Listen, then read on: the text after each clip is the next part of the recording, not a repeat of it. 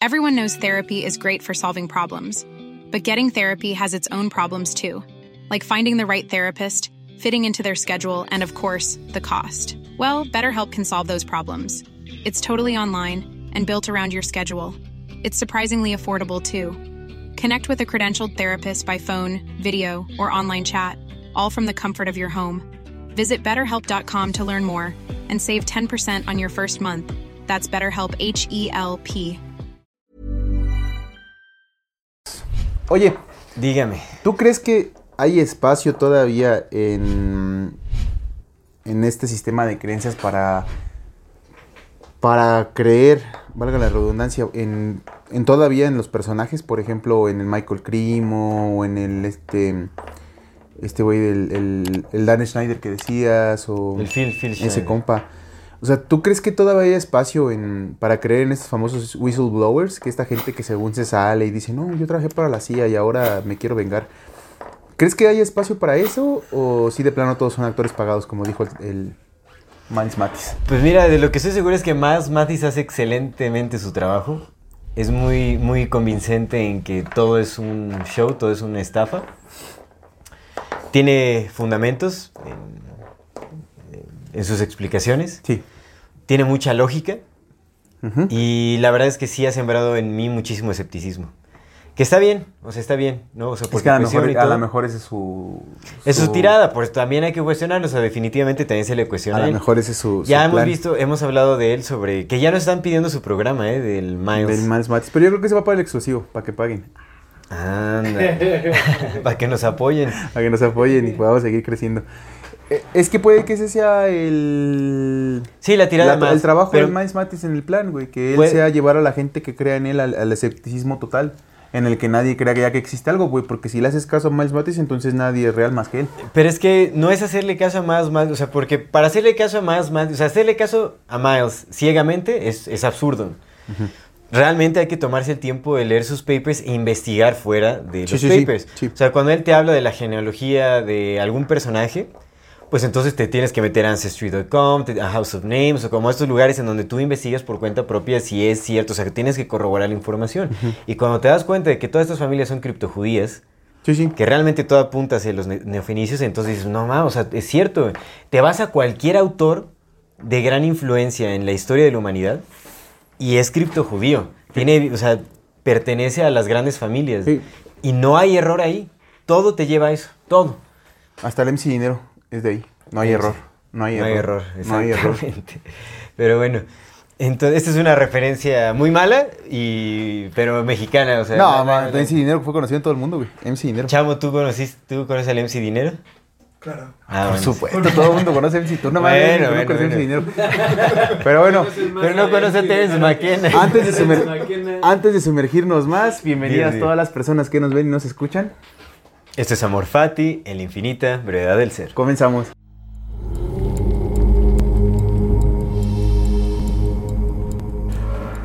Te decía, eh, bueno, más Mati sí sembró mucho en mí como este, este mm, análisis eh, dudoso, escéptico sobre los personajes. Entonces, él también deja ver algunas pistas, eh, o bueno, más bien como mm, factores de identificación para reconocer a, mm, pues a estos grupos neofenicios o criptojudíos, Ujú. como el vínculo pues, con ciertos departamentos de inteligencia, con la, La eh, naval. naval, exactamente. Los mercaderes, etcétera. Exactamente. ¿no? Simón. O sea, como con, con estos hábitos que tenían los fenicios en su aquel entonces, que su Sí. fuerte era justamente el mercadeo, las, las eh, naves acuáticas, Sí. eh, todo lo que tenía que ver con el dinero, los banqueros, etc. Entonces, cuando uno ve que en ciertos personajes existen vínculos con, est- con estos eh, factores de identificación, Simón. pues lo relacionas directamente, es como, ah, ok, o sea, ya, ya lo ves como, como una señal de alarma. Sí. Y dices, ok, eso está raro, te metes a investigar y entonces corroboras que efectivamente pertenece a algún tipo de nobleza, a familias ricas, mercaderes, naval, tal, todo. Sí, Entonces, tiene conexiones. Ok, claro. entonces está rarísimo, ¿no? O sea, es- realmente tiene mucho sentido la lógica que propone Miles Mathis. Y ahora, eso no quiere decir que no haya espacio para seguir creyendo en algunas cosas. O sea, el, trabajo de investigación es exhaustivo, porque la verdad es que es muy cansado est- estar analizando a cada personaje. O sea, eh, Porque escuchas una teoría y dices, no manches, tiene todo el sentido del mundo. dices, pero bueno, vamos a ver al personaje. Analiza el personaje y es como, otra vez vamos acá y pues lo mismo de siempre y relación con acá y todo. Entonces, ahí es en donde dices, bueno, si su teoría tiene sentido, pero pues el personaje claramente tiene relaciones con estas familias criptojudías y todo ese asunto. Ahora es lo que hemos dicho siempre, siempre hay como un, em, un aspecto verdadero y un aspecto falso en cualquier cosa que se diga. Entonces aprender a discernir. Como lo, veníamos diciendo de Rupert Sheldrake, por ejemplo, lo de campos mórficos tiene muchísimo sentido. Ahora, él no tiene como un vínculo directo como con los neofenicios y todo ese rollo. Pues era compa del Terence McKenna. Era compa del Terence McKenna y el Terence McKenna, bueno, muy raro por ahí también su asunto. Amigos y amantes. Eh, posiblemente, pues bueno, Instituto Esalen, o sea, ya sabes, CIA. Eh, estuvo en, Aparte de Stanford. Estuve en Stanford, ajá, estuve bueno, en varios ahí, ¿no? Colegios pues sí. de cooptados. En fin.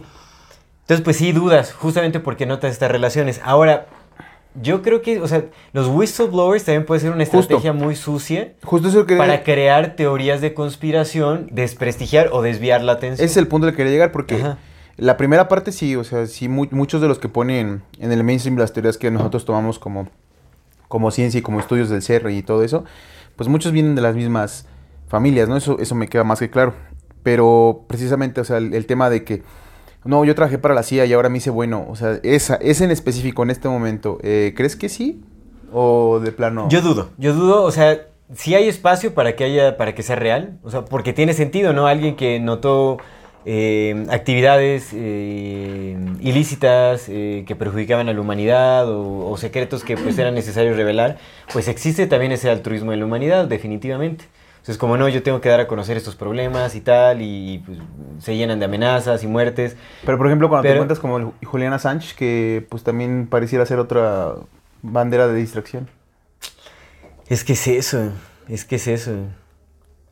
Porque yo creería que los verdaderos activistas no alcanzan a llegar al público general, o sea, los matan, los desaparecen antes de que generen cualquier eh, impacto positivo. Eso ha pasado mucho en, activistas ambientales, activistas políticos, que realmente son hombres completamente desconocidos. Y si acaso llega a salir como una noticia por ahí, ni siquiera en encabezados principales, nada, es como mataron al activista tal por defender a la mariposa monarca, ¿me entiendes? Cosas muy concretas, muy específicas que atentan eh, contra los intereses de, de empresas, de gobiernos, etcétera. Los matan y son nombres que nunca salen a la luz, o casi nunca salen a la luz. Entonces, yo creo más por ese lado, o sea, como lo que es pequeña escala, lo que no populariza tanto, sí hay que dudar cuando se trata de una teoría de conspiración que, que se popularizó, que se globalizó. Entonces sí hay que, sí hay que dudarlo, porque es bueno, si es, si es real esta teoría, habiendo las herramientas para censurarlo por completo, para desaparecerlo, como hacen con muchas cosas, ¿por qué sigue todavía propagándose. No, es, ¿crees que es porque, y abiertamente. Así como hay sombra, hay luz y la verdad también se tiene que equilibrar en el universo. No salgas con tus y, y, y, entonces los que luchan por el mal también están los que luchan por el bien y también hay multimillonarios que luchan por el bien. ¿No? No. Secamente no, no, no, creo, no creo en eso, definitivamente. Sí, no. ¿No crees que se equilibre? Que hay una especie de fuerza moral que equilibre todo. El Tao, el Yin y el Yang. Eh, el Lometeos. Esta mm, especie de dualidad, no dualidad que justamente. Porque a mayor nivel del mal, también. Mientras más profundo y más doloroso y más complejo sea el mal y el daño, más profundo y más poderoso y más complejo, pero a la vez más simple, también es el amor que lo sana. Sí, en realidad sí creo que el, crecimiento no se puede dar sin los contrastes, sin las partes, sin partes opuestas. Es la única forma en la que sucede la evolución, es la retroalimentación de la vida. Entonces, sí, por supuesto que, hay ambas partes, pero no tan. Están los millonarios. No tan Carlos Castaneda de luz y sombra y la pelea de con sables láser. Contra los millonarios del mal. ¿Cómo? Los millonarios de luz contra los millonarios de sombra. No, no, eso sí no creo. Definitivamente, si, si la contraparte es la luz, es como justamente el pues como ese, ese anhelo genuino de la humanidad por llevar una vida más auténtica, más honesta, el, ayudarnos, la comunidad, como eh, pues el respeto a, varias formas de vida, bueno, todas las formas de vida, eh, como el amor que se vive en, en, pues en familia, en las comunidades. O sea, yo creo que esa es la contraparte en realidad. Como ese aspecto más, más libre, más natural, que no busca controlar, que no busca oprimir. Que se ve en el día a día, que se ve en el movimiento de la naturaleza en sí. Pero no creo que la élite esté dividida en, ¿Malos y buenos? en dos bandos. Es, no, eso sí, no lo creo. No, definitivamente. O sea, más bien creo que es la élite que oprime al, al pueblo, que el, el pueblo al final Entonces, podría por ejemplo- simbolizar como esa, esa esperanza siendo luz. Por ejemplo, eh, Salvador Freixedo, ¿no? Que es jesuita. Así, a ese tipo de niveles. ¿Crees que haya... um, o sea, de que de plano no hay ninguno de esos cabrones que según se voltean para decir, no, es que mira, la CIA dijo Puede ser, esto"? te digo que a mí se me cayó mucho la esperanza cuando también leí el paper de Mass Mathis de Ted Gunderson. Porque yo, yo Mm. utilizaba a Ted Gunderson como mi prueba. Ted Gunderson fue el que hablamos apenas de que también fue... ¿Fue de director en la? CIA. No, Eh, ¿cómo eh, se llama el que, el que fue al, al hearing de la CIA? Que apenas mencionamos. Que fue el hearing de la CIA. Sí, cuando, cuando propusieron la CIA frente al Congreso, güey. Que también habíamos mencionado en el programa Ah, no, no, no. ¿Te no, no, acuerdas? sí, sí, sí. Este fue, a ver, déjame de... checar. Que también es un nombre... Ah, James Forrestal. James Forrestal. James Forrestal, sí, Ajá, sí, sí, como ese James tipo de personas, como James Forrestal, como Ted Gunderson, como... Al- bueno, Alex Jones no, ¿verdad? Pero Alex Jones... O sea, personas que No, estuvieron bueno, Alex- metidas Alex- ahí... Alex una- Personas que estuvieron metidas en el, en el core del asunto, pero de pronto dijeron, güey, sí está bien culero, o sea... Puede ser, o sea, sí puedes, te digo, no lo puedo descartar. Porque al final de cuentas los mataron, ¿no? Pero- o los jubilaron, como dijo el Mans. Pues es que exactamente más Mathis habla, ¿no? De que justo todo, este tipo de cosas no es... este, Ah, es que verga, güey. no son muertes genuinas, sino más bien son como retiradas públicas. Los engaños son tan profundos y tan, tan fuertes, güey. Y que tiene mucho sentido, o sea, tiene mucho sentido porque no hay pruebas de nada. O sea, ¿quién le hizo la autopsia a Jeffrey Epstein, por ejemplo? ¿Hay pruebas de su cuerpo? Nunca lo mostraron, jamás. Y aunque lo mostraran, pues tú no lo viste.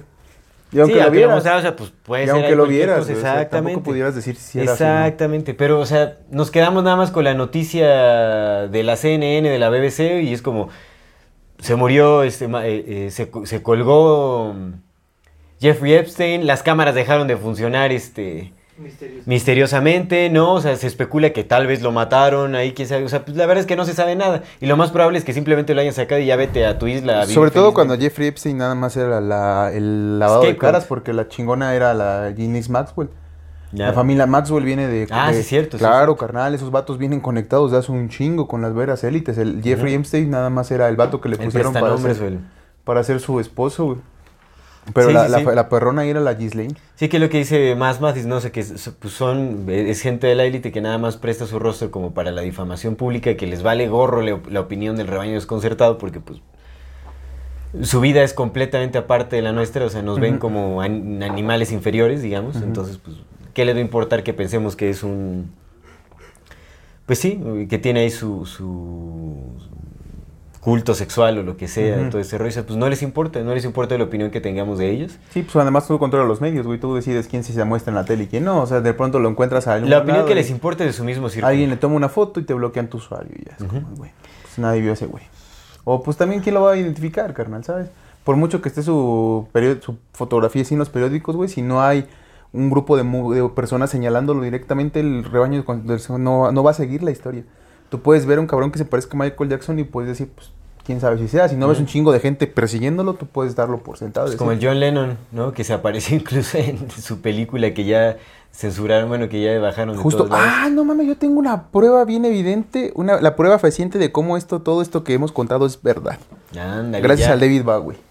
Pero eso lo vamos a ver al rato en el, en el algo interesante. Eh, algo interesante. David Bowie es la prueba de que todo lo que hemos platicado es real, que todos son falsos, de que todos son fingen su muerte, de que todos, de que todo esto que hemos dicho es cierto, güey. Que Sí, en sí, realidad sí. nadie de esos güeyes que se mueren, se mueren. ¿Sabes qué también es 100% real? El sabor de Ancuna Kitchen, por supuesto. El sabor de Ancuna Kitchen, deliciosos postres veganos a base Pensé de que nunca lo ibas a plantas, mencionar. Alto contenido nutricional, libres de gluten para personas celíacas, deliciosísimos postres que además de ser riquísimos, también son nutritivos. Eh, aquí en pantalla aparecerán las redes sociales de Ancuna Kitchen para que puedan ver la selección de postres que manejan y puedan hacer su pedido. Hacen envíos a toda la República y si ustedes hacen su pedido con el código MORFATIMX se les dará el 10% de descuento. Pero no se les olvide mandar su pedido con el código AMORFATIMX. Eh, no se pierdan la delicia de estos postres. Siempre es un buen Ancuna momento Kitchen. para probar Ancuna Kitchen. Muchísimas gracias por estas delicias. Hay que llegar al grano de por qué estábamos cuestionando justamente la De si hay credibilidad espacio o no hay de- espacio. de whistleblowers y de, de personajes que proponen ciertas teorías y todo eso. Soplapitos, esa es la traducción en español. Whistleblowers. Pues esa es su traducción, güey. Pues esa es su traducción, amigos. Yo no sé que ustedes que tengan en sus mentes cochambrosas, pero su traducción literal es Sí, soplapitos. Sopla. Los pitos, los... ¿Sí o no? ¿Qué es su traducción literal? Whistleblowers. ¿Qué es un whistle? Un piddle. Un piddle, un pito. Un piddle. Un pito. Whistle es un pito. Un pito. Como el pito de los árbitros. O el pito del tren que no Lo que pasa es que usted, exactamente No depende tiene pito. Puede ser un soplasilbatos, ¿no? Un plapitos. Pero lo que pasa es que usted ya tiene en su mente ya muy contaminada. Ya, ya, ya, está muy para allá, más para allá para que para- Ya está muy contaminado. Me Bueno. parece el río Lerma. Ujú. Tiene sentido, estamos cerca. Que verdad me acaba de contar una compita que el río Lerma fue hecho artificialmente. Que estaba la cuenca del Lerma, pero el río le conocemos el podrido fue hecho artificialmente. Órale. Es una teoría de la conspiración muy interesante. Pues no es de No, no, yo conspiración, sé, creo yo que es real. Bueno, Mm, dinero. ¿A poco entonces fue hecho el río Lerma para que fluyera más? ¿Pero en qué año? Toda su no, ya hace rato, o sea, ya es como 150 años, va poco por ahí. Ok. Justamente cuando el rollo de la industrialización, ¿no? Porque todo se desechara Ujú. ahí. Habrá que ver, ¿no? Porque también se le adjudicaba hábitat como a especies endémicas. Ay, es que la cuenca del Lerma es un conjunto de varios, de varios mantos acuíferos y lo que hicieron fue unirlos para hacer un río Mm. y luego podrirlo. O sea, lo de, Básicamente. de desagüe, bueno, Ujú. desecho. Pero bueno, vámonos al tema. por favor, ¿por qué, ¿por qué estamos hablando de esto, amigo? De los soplapitos. Yo no, díganos. yo no sé por qué se ríen. Yo no sé ustedes por qué se ríen si esto es serio. Es un tema serio. Es que son a soplanucas. Entonces, ¿por qué estábamos hablando de los, de los Whistleblowers. Exactamente. ¿Whistle o whistle? Whistle. Whistle. Whistle, o sea, sí, no nos suena tanto la, la T en realidad. Whistle. Whistleblowers. Um, Soplones, ¿no? Sería como su traducción no literal. porque, Su exactamente. traducción correcta. Soplones. Soplones, exacto. Los soplones. soplones. Los Ajá, soplones. Sí, sí, sí, exactamente. Se habla de su traducción literal, pero su traducción correcta sería Los soplones. soplones. Porque justamente en este episodio de hoy, como estaremos hablando de objetos eh, misteriosos. ¿Cómo era? Es out of place. No, no, no, no, no, Ah. no, espera, del título del episodio, Ah, güey. este, los objetos del tiempo humano, objetos misteriosos en el tiempo humano. Objetos misteriosos en el tiempo humano, UPARTs. UPARTs, ¿qué Los es? UPARTs es Out of Place Artifacts. Out of place artifacts. Exactamente. Que bueno, estos son eh, artefactos em, Out of place. históricos, arqueológicos, paleontológicos, eh, formaciones geológicas, etcétera, que se encuentran en un contexto inusual que em, challenges, ¿cómo es este? Que, que, Que reta. Que, que- reta, exactamente, que reta, que cuestiona el entendimiento convencional de la cronología histórica. Es correcto. O sea, cosas, cosas, cualquier cosa que, haya sido encontrada o que haya sido descubierta, pero que no perteneza al tiempo en el que se supone A la que línea fue de tiempo de la historia que conocemos. Ajá. Ajá, exactamente, exactamente. Ahora, entonces, estamos... Nada por decir algún ejemplo. ¿no? Estamos Tienes una casa y en la casa, eh, en el año futuro, des- desentierras una casa y de repente encuentras que en esa casa, que, que la casa que todo el material es de 1800, encuentras ahí una carretilla del año 1200, ¿no? Por decir algo. Pues dices, ah, cabrón, ¿qué hace esta en este tiempo, no? Exactamente, cosas así. Por decir algo. Que hemos mencionado ya varios eh, ejemplos en episodios anteriores. De hecho, en Sí. el episodio anterior también se mencionó como el este, el dedo meñique. El dedo meñique. Que era de 900 mil años de antigüedad y era un dedo humano, como los humanos de, de la actualidad. Que justo fue la idea para hacer este programa, que es como una especie Ajá. de continuación, ¿no? De, Exactamente. Pero bueno, estamos cuestionando la veracidad de los soplones o de estos eh, teoristas de la conspiración, porque justamente el término UPARTS fue eh, acuñado por un personaje eh, muy curioso, que es el eh, biólogo y escritor Ivan T. Sanderson. Cierto, Eh, cierto. Ivan T. Sanderson, es, ¿por qué es in- interesante este personaje? Porque bueno, pues investigando de los Uparts, ya sabes, uno es viendo de, uy, Sí. vamos a ver este rollo, pues uno se va dando cuenta, ¿no? De que hay, hay eh, varios de estos objetos o estos encuentros arqueológicos, geológicos, etcétera, tienen varias interpretaciones, tanto la más conspiranoica, que justamente señala a la posibilidad de eh, la existencia de humanidades pasadas a, las- a la que, a la que conocemos, pero pues también se habla de formaciones naturales geológicas o también se habla de... Pues de, de otros, eh, otras explicaciones más lógicas, errores a la hora de, de- de hacer como el, em, los estudios. Hay varias interpretaciones, entonces definitivamente no podemos asegurar con total certeza que todo esto signifique o dirija a que ha habido civilizaciones anteriores. Definitivamente el trabajo de Michael Cremo es buenísimo, hay que revisarlo, vale la pena estudiarlo, porque sí hay cosas muy raras por ahí. Pero bueno, Y en definitiva, sí hay, sí hay otras humanidades. O sea, a lo mejor los pequeños objetos Sí. no son la muestra, pero los grandes sí. Y en los grandes vemos las, las construcciones megalíticas, ¿no? Exactamente, sí, de que hay huecos en la historia, de que ha habido la civilización, civilizaciones modernas han existido antiguamente, sí, por supuesto, hay muchas cosas que, que lo señalan. Pero bueno, en fin, ahora, Ivan T. Sanderson fue quien acuñó el término UPARTS, Out of Place Artifacts. Eh, Este cuate, eh, bueno, es, eh, eh, era un biólogo británico, nacido en Escocia, o sea, yo creo que se nacionalizó británico, pero él nació en Escocia y fue naturalizado, ciudadano naturalizado de los Estados Unidos. O sea, no, se movió por el mundo, pero bueno, es británico. Eh, es raro porque tampoco se menciona como en su, en su wiki página, obviamente tiene su wiki página. Por supuesto que era persona de dinero, ¿no? Eh, pero no se, no se menciona realmente quién eran sus, quiénes eran sus padres. No están los nombres de sus padres, ninguno de los dos. Mm. Eso es señal rara. Lo único que dice de su padre es que él era, él producía, era productor de whisky y lo mató un rinoceronte en una expedición. Estaba, filmando un documental, exactamente, tenían dinero, por supuesto. Definitivamente tenía dinero. Recordemos que los acuñadores de términos, eh, o sea, son términos que se quedan ahí, ¿no? Pues tienen algo, algo que, que ver. Ahora, él no solo fue el quien, quien acuñó el término de los UPARTs, sino que también él creó el, eh, como la rama de la pseudociencia de criptozoología. ¿A poco fue él? Fue él, Órale. exactamente. La criptozoología es, por decir algo, es el estudio de la, de la zoología. La zoología es el estudio de los animales, o la ciencia que estudia los animales y su composición y sus relaciones, etc.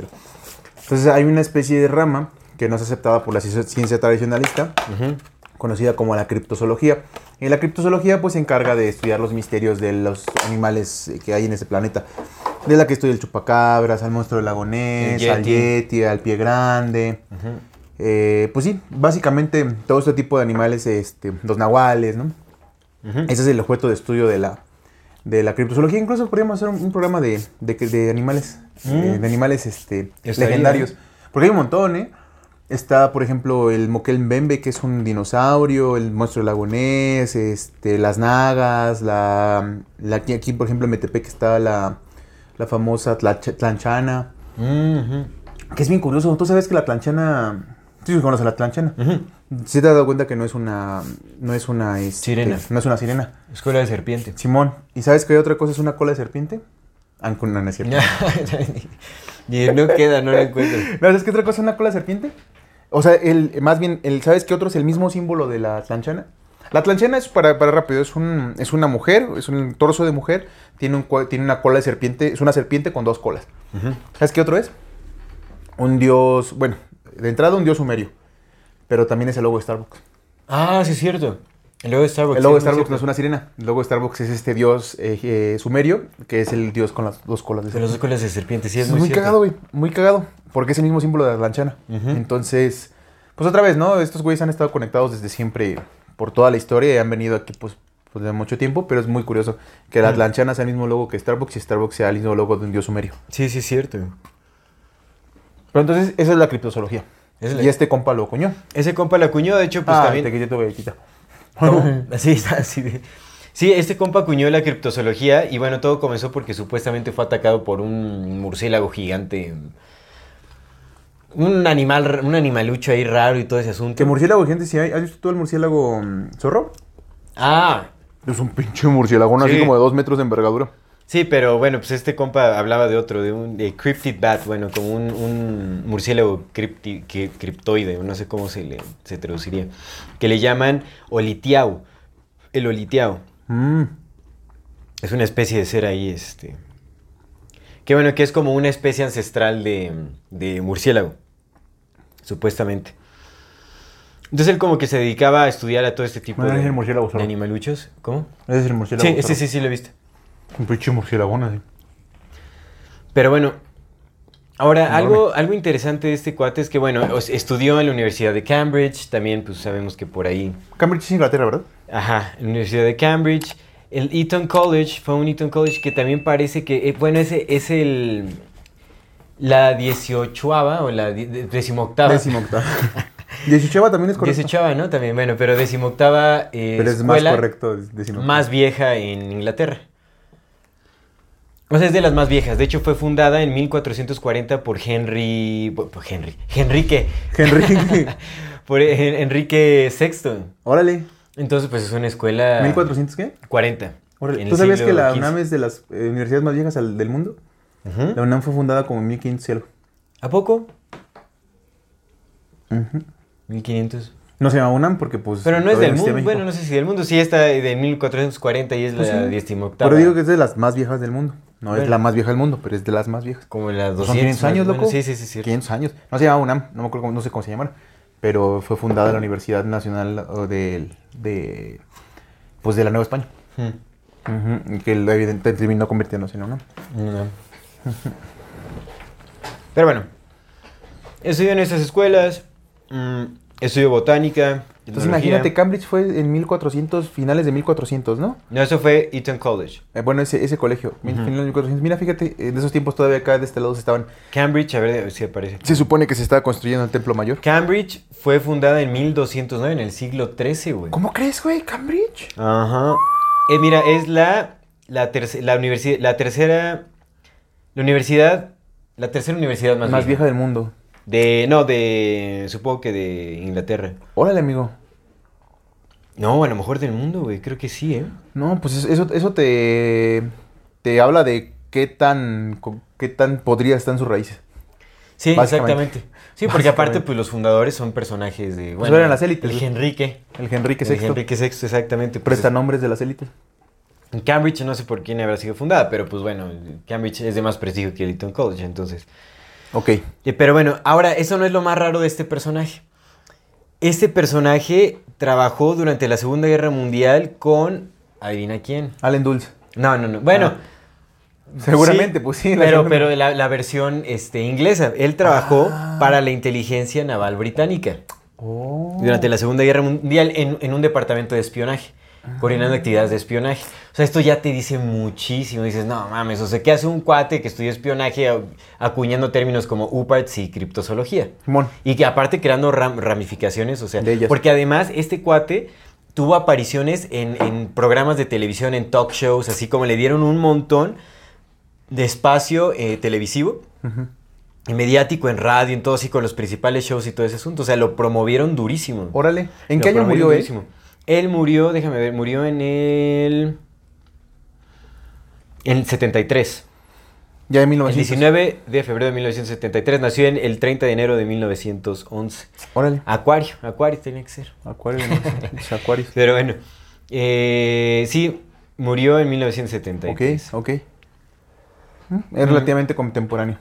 Relativamente, exactamente. Pero bueno, ahora esto tampoco es lo más raro porque después de Ah, trabajar... ¿Eso no es lo más raro? Bueno, o sea, otra señal de alarma. Trabajó en, el- en- en la inteligencia naval Naval británica, británica. y después de ahí se pasó a trabajar en la Coordinación de Seguridad Británica, que es una rama del MI6. O sea, trabajó en el la MI6. inteligencia. en- exactamente. O sea, este cuate ¿De dónde viene? Sí, es que no lo dejan, no deja ¿De nada al aire, ¿verdad, güey? No, ahí no está. o sea, pues obviamente espera que pues, no, no hagamos la relación. Y dice, pues sí, o sea, pues tuvo su chamba ahí, se salió y decidió seguir su pasión. Si de entrada no esperas, no esperan que busques quién acuñó el término y cuando acuñe, quién busca como no es un nombre que suene, dice, "Eh, Exactamente. no mames, carnal. Y bueno, el cuate murió de cáncer cerebral. Como el Terence McKenna. Que bueno, tampoco, tampoco quiero decir que sea como eso un determinante de, de agentes de la CIA, ¿no? Pero es, es curioso, ¿no? También como... Pues es que hay varios, varios, varios ejemplos de personas que han muerto. Recordemos que la CIA tiene esos pinches aparatos para generarte demencia, güey.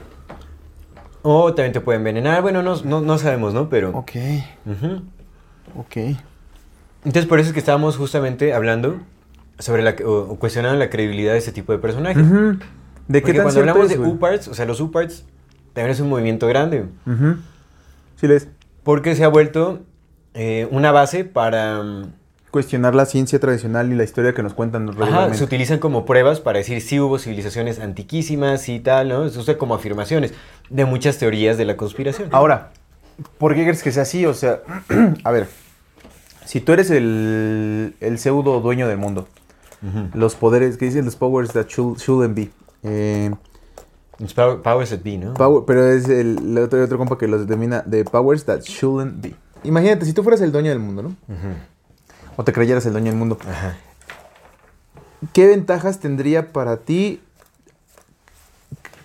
crear la corriente de los UParts en específico? No hablando de que estamos en UParts. O sea, ¿por qué, te, ¿por qué pondrías a un carnal a crear un término en el que englobar todas estas cosas y ponerle más atención a algo que tú no quieres que se vea? Que es que se sepa que hay otras historias, que unas historias alternativas. ¿Por qué lo harías? Confusión histórica. Más información que confunde. Por mera Son confusión, de- pero no abrir, no abrir eso la puerta a cuestionamientos. O sea, que tú sepas que hay un mecanismo de una civilización que no era la de ahora, no abre puerta a que cuestionemos.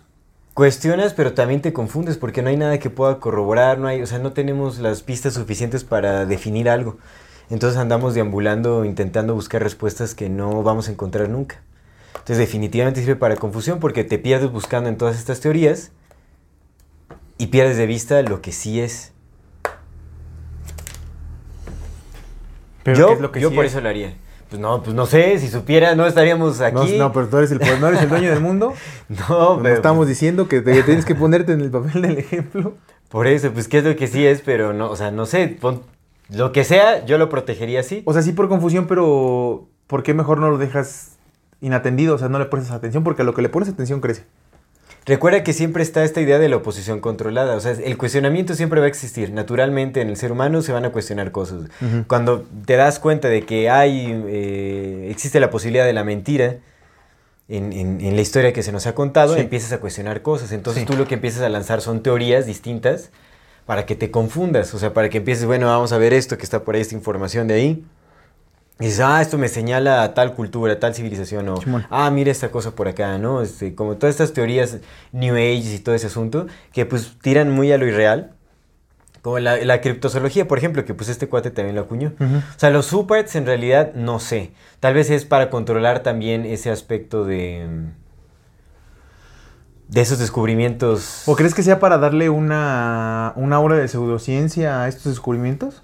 También puede ser. Que También- metas a un cabrón que quiere la criptozoología y le da una aura como muy fantasiosa y muy real y de repente metes a todos estos, estos, estos que no quieres que exactamente, Y también- luego también también. los supers, ¿no? Como que creas un cabrón que dice, ah, vamos a meterle este, vamos a decir que este, que civilizaciones y que bla, bla, bla, y que se vincule con extraterrestres ahora. Y a lo mejor ahí podemos meter a todos. Sí, sí, sí, sí. También es muy posible. Pero al final es distracción, es confusión, es controlar la... La, La posición. Ajá. Las, Ok, Sí. ok. O- bueno, eso, eso podría tener sentido. Ok, ¿qué más con este güey?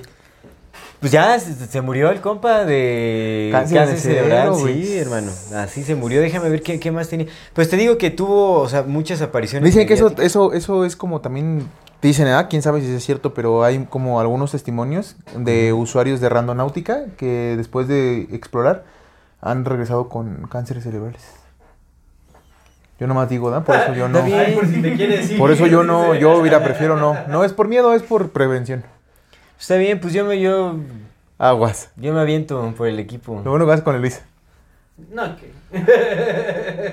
Que me preste sus cámaras y me diga cómo usar bien ¿Qué y tal ya. si regresan con cáncer?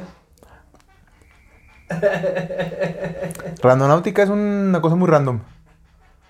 Ay, ¿cómo les Random náutica. Pero es que ya habíamos mencionado para, para contextualizar a la audiencia, ¿no? Est- Estábamos justamente hablando de la posibilidad de hacer una exploración de randonáutica, porque pues muchas las experiencias son muy bizarras, siempre son muy extrañas, como que siempre dirigen a lugares en donde hay rituales, de, de- de, no sé... Cadáveres, güey, de perros y gatos y no manches. Pues sí, o sea, como pues de, de- de brujería o de yo qué sé, ¿no? De- del palo mayombe, bueno, todo, todo ese tipo de cosas, ¿no? O sea, como de esas ramificaciones de la santería, o sea, como que hay varias cosas muy extrañas, ¿no? Lugares muy escabrosos y... O sea, yo también he escuchado historias muy, muy acá, muy locochonas, que alguna vez la- las llegamos a mencionar. Entonces, a mí me interesaría vivir en experiencia propia, o sea, como pues al final documentar o saber de qué se trata, porque pues tal vez esta aplicación está diseñada por personas que justamente identifican esos lugares en donde se han registrado ya movimientos así como de brujería o a poblaciones específicas en donde es, es este pues se da mucho, ¿no? Eh, este tipo de rituales y todo, entonces pues nada más ya identifican los lugares y te mandan ahí. O sea, puede ser eso tan simple como eso también, ¿no? O sea, tal vez no es tan, tan paranormal, sino simplemente son personas que se dedican a identificar estos lugares y ya te mandan ahí y punto. Puede ser. Y si llegas y encuentras un ritual, ¿qué vas a decir? A ver, mueven el vaso. Sí, decir, a ver, a ver. A ver si ya tu pinche chamanes de segunda. No, no, pues nada más, no, pues si llegas y están en un ritual, pues no los interrumpes. O sea, pues te vas, ¿no? pues, ¿qué haces? O sea, pues ya, ya pues, es que esa es la cosa, ver qué, qué se va a encontrar. Imagínate, los ves de lejos, dices, mejor nos regresamos y cuando volteas ves un cabrón de 3 metros ahí. Porque también lo que puede ser es que sea un equipo grande, en- o sea, que pues van y plantan cosas en ciertos lugares y te mandan esas ubicaciones. También puede ser, o sea, pues el chiste es documentar, ver de qué se trata. En todo el mundo. Sí, o sea, pues sí. Pues puede funcionar como la aplicación de, o sea, Google Maps, ¿no? Te está el pinche carrito de Google por todos lados y haciendo un montón de cosas, pues puede ser algo así. De hecho, habría que investigar también quiénes son los creadores de Randonáutica, los propósitos, pues todo, o sea, se trata de hacer una investigación hecha y derecha. Pero, o sea, ¿cómo vamos a hablar de, algo que podemos hacer, no hacerlo y nada más hablarlo desde fuera? Pues, ¿Sí? ¿Sí? digo, o sea, de, de- de arqueología extraña y todo eso, pues está... de- Llevamos 3 años haciéndolo. De eso, es lo que, Todavía- a eso nos dedicamos. Sí, Yo no sé en qué momento pues, lo cuestionas. A ver, pero es que es, una, es, es justo lo que iba. O sea, una cosa es hablar de Egipto, ¿sabes? Así como de Gobe- Gobekli Tepe en Turquía y todo este asunto. O sea, pues no tenemos el financiamiento para viajar a otros países, pero randonáutica, oye, pues vamos aquí a, En Catepec. a San Cristóbal, Huichochitlán, o yo qué sé, ¿no? ¿Me entiendes? Aquí a, a San Andrés, 20 minutos. O- Eso lo podemos hacer. San Cristóbal. Oh, mames, No, está muy- perro, muy. Está perro. Es que to- toda la zona norte del, esta- del, del municipio lo ocupan como mm, desecho. Como fosa. Como fosa. Pues te- tal vez te digo, tal vez solo gente que identifique esos lugares y pues ya te, te Pues manda sí. ahí, pero pues es- no, no está de más, o sea, investigar directamente, pues es lo que podemos hacer, es lo que está Bueno, en ya nuestras nos manos. Nuestro financiamiento nos da por lo menos para 50, 100 pesos de gasolina. Ya nos cuentas, ya nos cuentas, ya nos no cuentas cómo te fue tu aventura. No, ¿cómo los ven acá bien sacatones? Neces- No puede necesitamos que te vayas buscando otro güero que también sepa cosas. Por si cualquier cosa, este programa no se puede detener. Ahorita que mencionaste la parte del, del palo mayombe y la santería, yo practico santería y estoy rayado en palo, de hecho, Ándale. desde los nueve años. Y mi familia, pues, practica espiritismo y toda esta parte. Ya, ya. Igual, pues, si quieres ir a una sesión de santería, pues, sin rollo con mi mamá. Ok, bueno, no, no me gustaría ir. Ah, No, no, no, no, es cierto. no, no, yo, yo sé que la santería en realidad, o sea, el palo mayombe es muy distinto a, a- a lo que trata la santería, ¿no? El palo mayombe es un poco más oscuro el, Sí, el asunto. con muertos y... Bueno, más bien es- es oscuro. estos Muertos, Bueno, Ajá. con las gangas más que nada. ¿Y tú haces eso? Lo hice a los nueve años, pero ya no practico, no lo practico como tal, pero sí, o sea, toda mi familia y todo este tiempo, pues, he estado inmerso en... en- Diciendo mi bautizo fue de sangre, ¿no? ¿Sí? Sí. Bueno, está bien. Yo solo decía, ¿verdad? Yo uno diciendo, tirando cosas al aire. ¿ve? Pero bueno, sí, sí, sí. Sí. Aquí Pero sí- aquí que lo- hice un clip de TikTok hablando poniendo primero uno de y atrás de ese güey. Sí, sí. Mira qué interesante, más bien estaría bien como platicar y ver qué puede salir de, de todo esto. Sí, de ¿no? hecho, yo en casa tengo mis horichas. Por ahora te vamos a pedir, por ahora te vamos a pedir que te retires. Porque ahí sí le randonáutica no. No, no, no es cierto. Pero mira, está bueno que vaya con nosotros para que identifique, o sea, pues va, tú identificas fácilmente un, un ritual, o sea, como un trabajo hecho, ¿no? De palo mayombe o tal vez de santería o lo que sea, pues se puede identificar más fácilmente. Está bien, pues vamos. Yo sí me animo, no me rajo. Bueno, a ti, ¿para qué te digo? Tú sí te rajas. Luis, vamos, vamos, ¿no? No, ya vas con él nomás. Ve, está bien. Ustedes dos. Está bien, está bien. A ver si nosotros un Pero es con ritual. Pero bueno, regresando a los U-Parts, a este tema de los objetos fuera de lugar. Bueno, esa es la traducción literal, ¿no? Pues vámonos a los ejemplos, ya directamente. Pero pues sí, o sea, está, está rarísimo. Este Iván Sanderson, Ivan T. Sanderson, definitivamente es un personaje muy dudoso. Que bueno, curiosamente fue quien acuñó el término de U-Parts y también de criptozoología. Que pues son dos ramificaciones pues también como del New Age y que, eh, bueno, ah, soportan muchas teorías, apoyan muchas teorías de, este, de esta índole. Entonces está extraño, por eso es necesario mencionarlo, como para partir de ello también cuando hablemos de los Superts, porque de ahí Sí, para se no creernos todo de- Exactamente. jalón, ¿no? Claro. Y contemplar todas las eh, interpretaciones que pueda eh, llegar a ver sobre cada encuentro, cada descubrimiento de que pertenece a este. Oye, ¿tú crees que sean los, cosa. los orishas los que Estamos hablando de los Superts, ahí te vas. dan estos. los que hacen que las cosas sucedan? ¿O tiene que ver la intención? ¿Cómo lo interpretas tú? Ambas. Porque, o sea, los, eh, los orichos son simplemente deidades que están ahí y nosotros seguimos el camino de, de ellos, ¿no? Lo que nosotros nos, nos intencionamos, ¿no? A cierta ceremonia, lo que vayamos a hacer, con un oricha específico y a partir de eso trabajas, no sé, digamos que quieres trabajar cuestiones de fertilidad, ¿no? Sí. te vas, haces un trabajo con Yemayá, digamos. Pero tú vas con la intención con Yemayá para que Es como la deidad arquetípica, digamos, que simboliza ese aspecto que quieres trabajar. Ok, ¿Y es el poder interno entonces el que se des- desbloquea? Ujú. Sí, por eso pasas por ciertas ceremonias para recibir estos orichas y recibir esos poderes que te permiten Y se, su- trabajarlo, se ¿no? supone que no están es como que sintonizados a lo que eres, ¿no? cua- Ujú, Ok. exactamente. Bueno, regresamos a los Superts, por favor. ¿Qué, ¿Algún ejemplo de que de Upart que traigas? Este, sí, Ah, pero no pero te digo me le que los, si es que lo- Vámonos. Yo traía una lista bien bonita, querida comunidad de, de UParts, así con fotos y Típico estudiante malísimo de la escuela Buenísima que decía, maestra, lista". yo le juro que yo hice, yo traía, yo bien bonito que había Y quedado. la guardé pero- en mi Word y ya no la exporté y entonces ya me perdí mi lista y como ahora no había hecho anotaciones en el cuaderno porque hice mi lista bien bonita en Word por pasársela sí. a Luis. Curiosamente, No traigo nada, entonces- curiosamente jamás hace listas en Word. Es que era la primera vez, dije, esto va a quedar bien chida porque sí traía varios ejemplos con fotos y todo.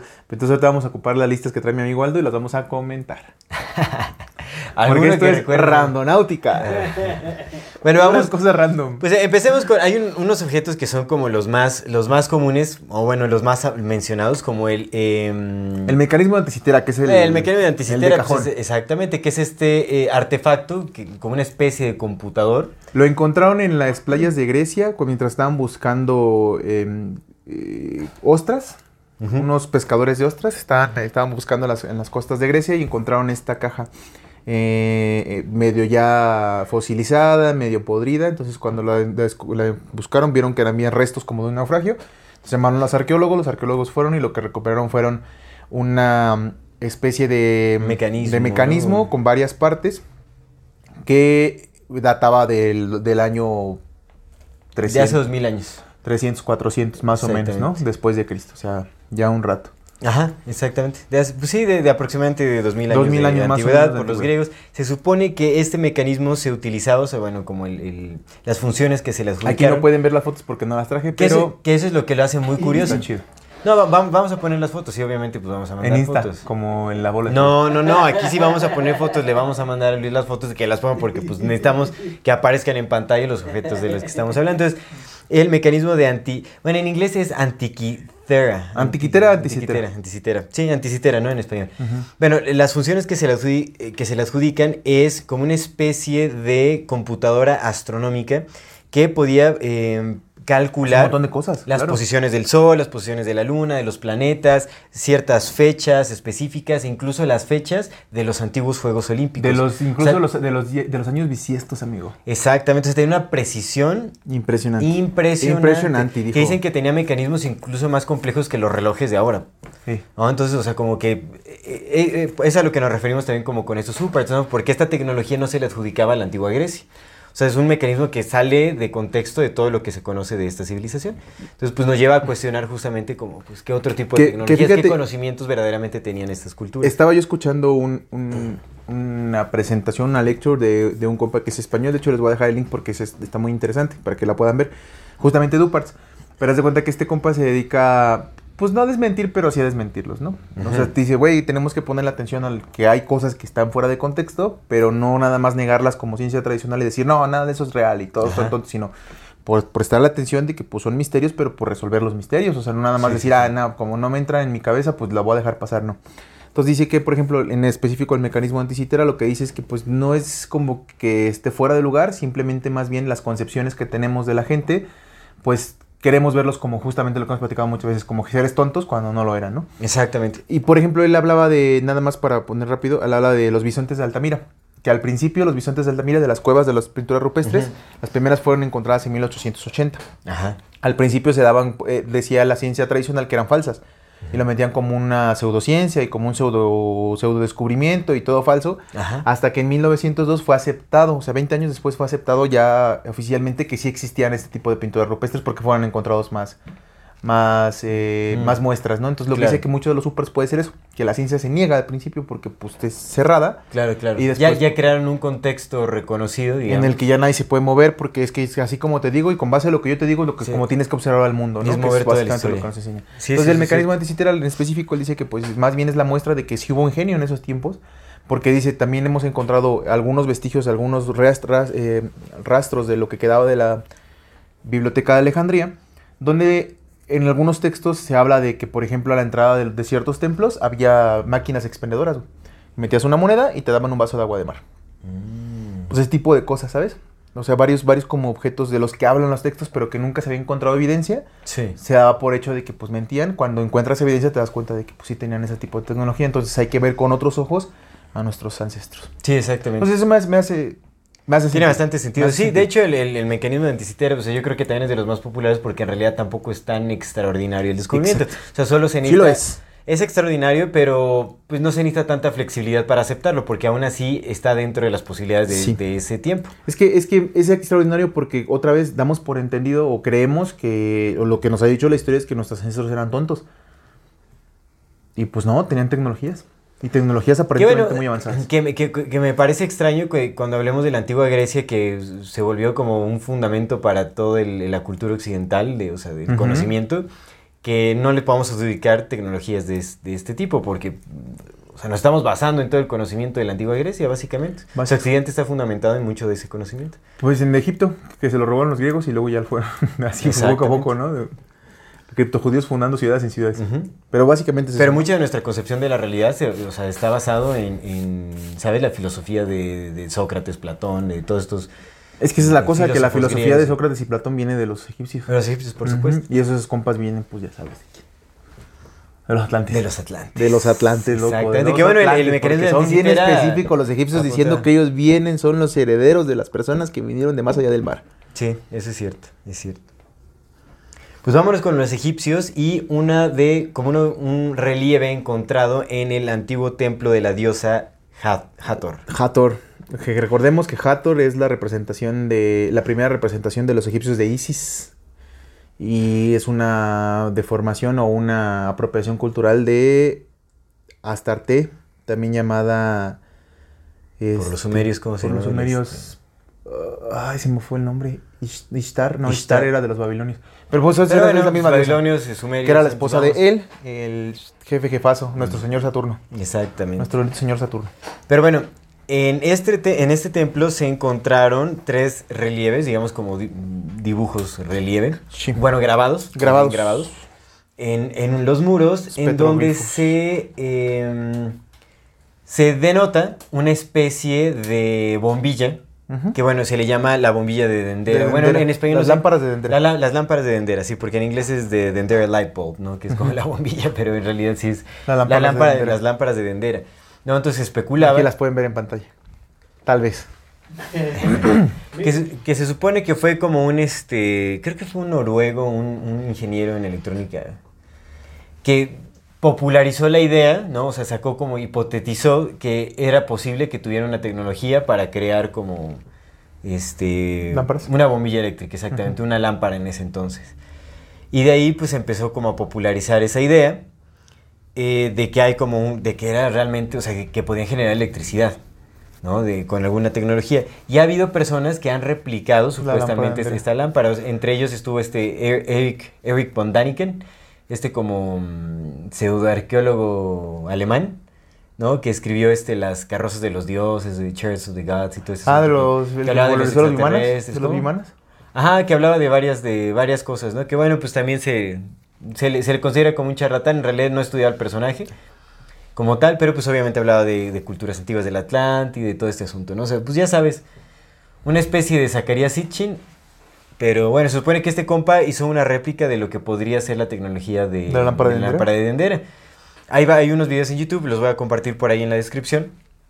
Y sí hay como varias réplicas de lo que podría ser la, la- la lámpara, ¿no? Que es, que es curioso muy porque, curioso. por ejemplo, en la lámpara de Dendera lo que se especula, o sea, Aquí aparece no en nada la más. pantalla la lámpara de Dendera. Luis, por favor, este episodio es importantísimo que aparezcan las imágenes. Para los que nos están escuchando también, igual si pueden buscarlo en Google, búsquenlo. Pero si no lo tienen la oportunidad, la lámpara de Dendera es. El, el grabado es un, un hombre, o una, puede ser una mujer, pero parece es un hombre porque tiene tocado un hombre, muy alto, sosteniendo entre sus manos un cilindro. En el cilindro adentro hay una especie de serpiente y en la parte de abajo del cilindro, que es un cilindro muy largo porque abarca sus dos brazos extendidos, hay una flor de loto.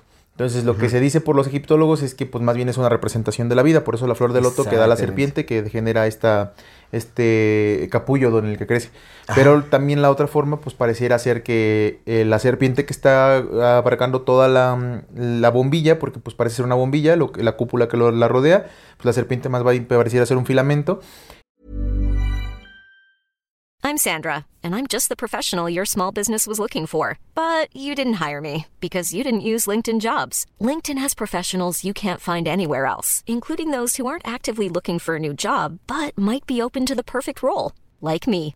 In a given month, over 70% of LinkedIn users don't visit other leading job sites. So if you're not looking on LinkedIn, you'll miss out on great candidates like Sandra. Start hiring professionals like a professional. Post your free job on linkedin.com/people today. Everyone knows therapy is great for solving problems, but getting therapy has its own problems too, like finding the right therapist, fitting into their schedule, and of course, the cost. Well, BetterHelp can solve those problems. It's totally online and built around your schedule. It's surprisingly affordable too. Connect with a credentialed therapist by phone, video, or online chat, all from the comfort of your home. Visit betterhelp.com to learn more and save 10% on your first month. That's BetterHelp H E L P. y la flor de loto pareciera ser lo que ahora conocemos como el socket, ¿no? Donde, donde, donde enroscamos los focos. La cosa es que lo que dicen, lo, una de las cosas que todavía sorprende un poco a los egiptólogos es que dentro de las cámaras mortuorias de las pirámides no se han encontrado rastros de hollín, como deberían encontrarse si hubieran entrado con lámparas. ¿Por Claro. qué? Porque sí tenían eh, este juego de espejos con los que iluminaban ciertas cámaras, pero esos espejos la luz no llegaba hasta el fondo. Entonces hay cámaras, hay lugares, incluso donde está el bajo relieve de Dendera, Sí. que no alcanza a llegar la luz ahí. Entonces tienes que entrar con algo. Si hubieran Sí. entrado con lámparas, se se esperaría encontrar hollín en las paredes o en los muros o en la parte de- del techo, sobre todo en el techo. Entonces, como no hay, no hay hollín, pues algunos han especulado que pues probablemente a lo mejor serán estas justamente estas lámparas con las que iluminaban su paso. Lo que dicen los egiptólogos es que pues no hay hollín porque como lo último que se pintó fue el techo, que llevan con sus lámparas, pintaron todo y al final nada más pintaron el techo, entonces fueron cubriendo como que sus rastros de hollín del techo conforme iban saliendo. Pues quién sabe. Who knows? De hecho, también, está- o sea, también voy a compartir la, la interpretación de John Anthony West, que es uno de los más grandes egiptólogos que ha habido. Ajá. Y su interpretación es mucho más simbólica, justamente como un proceso de purificación o de gestación de vida y tal, ¿no? En donde habla que justamente lo que parece, lo que aparenta ser una bombilla, en realidad eh, es como el aroma de la flor de loto. ¿no? Que, bueno, representa la vida, yo qué sé, ¿no? La serpiente también es como uno de los elementos primordiales de, de la creación eh, en el pensamiento egipcio. Entonces, pues él lo ve más como un, como un proceso de purificación o, o- o como de gestación, ¿no? Como varias etapas, porque son tres relieves, ¿no? En donde se muestra simbología distinta. O sea, claramente se ve que es como una especie de proceso lo que se quiere demostrar ahí. Y tiene mucha lógica, entonces... No necesariamente quiere decir que sean unas lámparas, ¿no? O sea, también pues, es- es, eh, puede ser muy común que, que nuestra primera interpretación sea lo que nos apare, lo que más parece en nuestros tiempos. Sí, claro. Entonces, como cómo, lo, cómo recibe la imagen tu cerebro, es como, ah, pues eso parece una bombilla, muy probable que hayan tenido esa tecnología y tal. ¿Quién sabe? Puede ser que sí, puede ser que no. Pues recordemos que los egiptólogos luego de repente sacan unas cosas bien fumadas de la manga, ¿no? Como esta Sí. idea de que movieron eh, piedras Sí. de 2000 toneladas en estómagos de bueyes por el Nilo con un palito. Sí, sí, sí, también, también. es- De pronto, de pronto nuestra imaginación, que digo, podría ser, ¿no? Podría ser que sí es cierto, güey, pero... Sea, yo, yo prefiero creer que hab- había pinches personas con poderes telequinéticos y movían piedras con la mente que los llevaban en un pinche palito en estómagos de bueyes. Aparatos que Pero ya depende la- de quién quiera creer y lo que quiera creer, ¿no? A lo mejor el pendejo soy yo. O gigantes, también se habla de gigantes. Gigantes, güey. Gigantes, por supuesto. Pues para poder subirlas, pero bueno. Exactamente. Que también es muy curioso porque hablando de Egipto rápido nada más, eh, no, en los, estos egipcios que registraron un chingo de cosas de su, de su día a día, incluso hasta cosas que decías, güey, ¿esto para qué lo pones en piedra si no tiene nada interesante? Sí. No tiene ningún registro de la construcción de la esfinge. Ninguno. No hay ni Ni un, ni un solo relieve que hable de la construcción de la Eso esfinge. es cierto. Sí, sí es cierto. O sea, pues para uno de los principales monumentos debería de haber alguna especie de registro, ¿no? Es Como correcto. en la simbología. Y sí, Es sí. correcto, ni un, ni un solo registro de que se construyó la esfinge. Mm. Entonces, cosas, ¿no? Cosas de UPARTs. Eso no es un UPART, UPARTs, es más bien es una falta de. Sí. Es aquí- pero sigue siendo un UPART, ¿no? Es una cosa que no está fuera del tiempo porque, pues, sin, ¿cómo no hay registro de la construcción de algo tan importante? Pero no lo hay. Y aparte que no es ni la cabeza original. No, y dicen que es la, que la, la cabeza de, de Kefren, pero es solo porque se parecía a Kefren o porque ellos le encontraron parecido a Kefren, pero en realidad no. Puede que se no sea. Y la, la esfinge tiene rastros de erosión como si hubiera estado inundada. Que eso puede dar Exactamente. Y la última lluvia, lo último, el último tiempo que estuvo inundado el valle del Sahara y todo el desierto del Sahara fue hace 12.000 11.000 cerca de, años, cerca de 12.000 12.000 años. exactamente. En el evento del Younger Dryas Exactamente. Que empata con las historias de Solón. de Solón. de Pobrecito, este- ¿eh? este Imagínate. Solón. Bien Solón. Solón, sí. Bien Solón. Ah, Solón. Pobrecito. Pues mejor estar acompañado. Acompañado, más a gusto. más a gusto. Aunque no te supiera la historia de la Atlántida, pues era mejor. Sí, ¿no? Pero también mejor Solón que mal acompañadón. Exacto. ¿eh?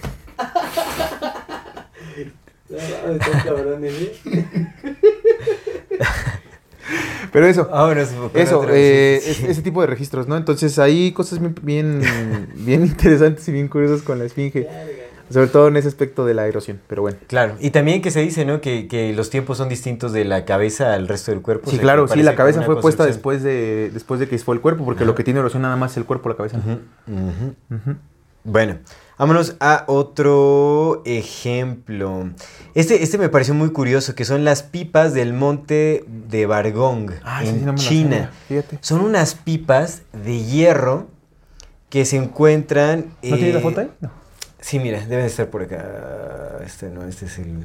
Este el Piris Reis. Piri Reis. Pero pipas. El Pipiris Reis Pipas. son estas. Como pipas de fumar. ¿o? Como tuberías, más bien son como Ah, tuberías ¿Como eh, de agua. Ajá, tuberías de agua, pero de agua. hierro.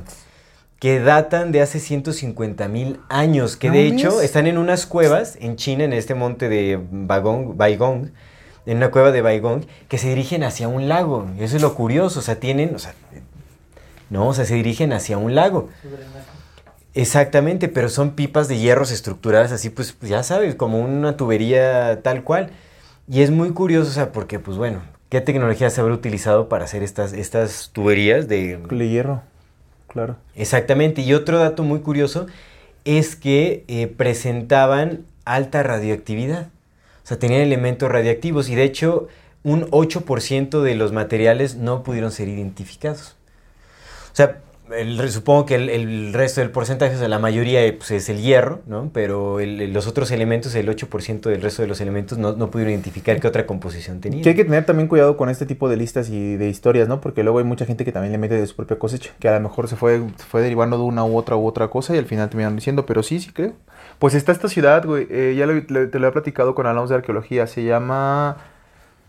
Ay, no me acuerdo cómo se llama esta ciudad en la India, güey, que tiene rastros de, de energía atómica, güey. Y que la gente se murió así como de repente, como si les hubiera caído una bomba. Pues y están los cuerpos calcinados. Sí, es cierto, sí, es cierto. Ujú. Ya me olvidó el nombre de la ciudad, güey, pero pues ahí está, o sea, lo- los registros, los estudios que se han hecho es...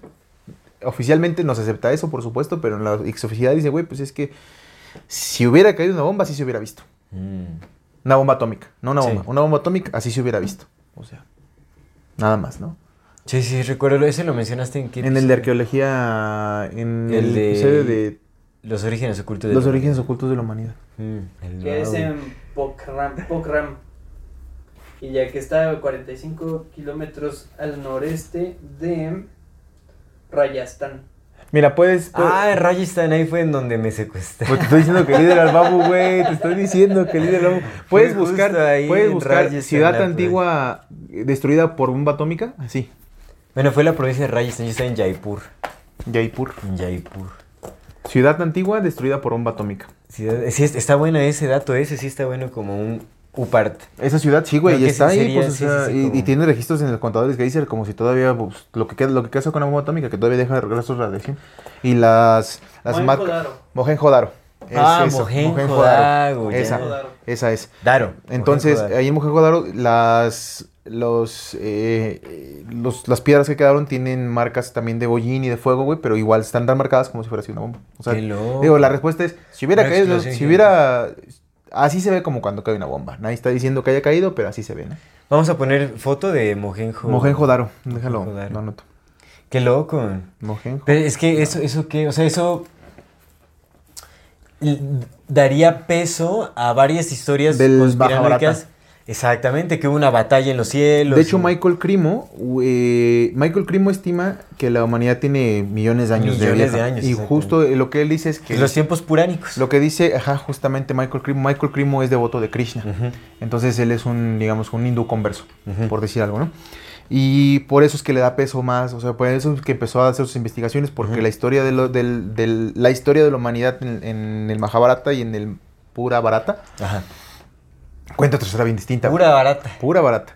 Cuenta otra historia bien dirita, ¿eh? Bien, bien dirita, bien distinta, güey. Sí. Justamente habla de la noche, de lo que hablaba de la bla bla Blatsky, ¿no? De la Bla, bla, noche bla, y el día del universo. Sí, sí, exacto. Porque pues la bla bla, bla Blatsky se basó en muchos estudios Sí, sí, o sea, de que estudió, estudió. Sí, bla bla Blatsky se la, bueno, pues su grupo. Pues sí. Su, su, Pues leyó, pues como el Castaneda también sus tuvo que haber escritores, leído sus para... escritores que tenía la bla bla Blatsky se Bueno, la sí, sabían. sí. Sí Era rica, carnal. Seguro tenía también su grupo de que le escribían. Pero bueno. Sí. Eh, lo que dicen es que habla de la noche y el día del universo, ¿no? Entonces, el día del universo o el día de, de Brahma, que es cuando Brahma está despierto, es cuando hay creación, y la noche es cuando hay destrucción. Pero Brahma duerme y despierta por ciclos, ciclos muy largos, pero ciclos a final de cuentas. Entonces, esta humanidad pues tiene, inició hace como 10 millones de años, y este, este nuevo día, y pues ha habido como registros, ¿no? De hecho, por eso está famoso el Kali Yuga, porque son varios yugas que en los que se ha dividido, son cuatro yugas mayores que se dividen entre ocho periodos cada uno. Claro, ciclos Entonces de, estamos de destrucción y creación. En el sí. Kali Yuga, que es el último ciclo del día de Brahma.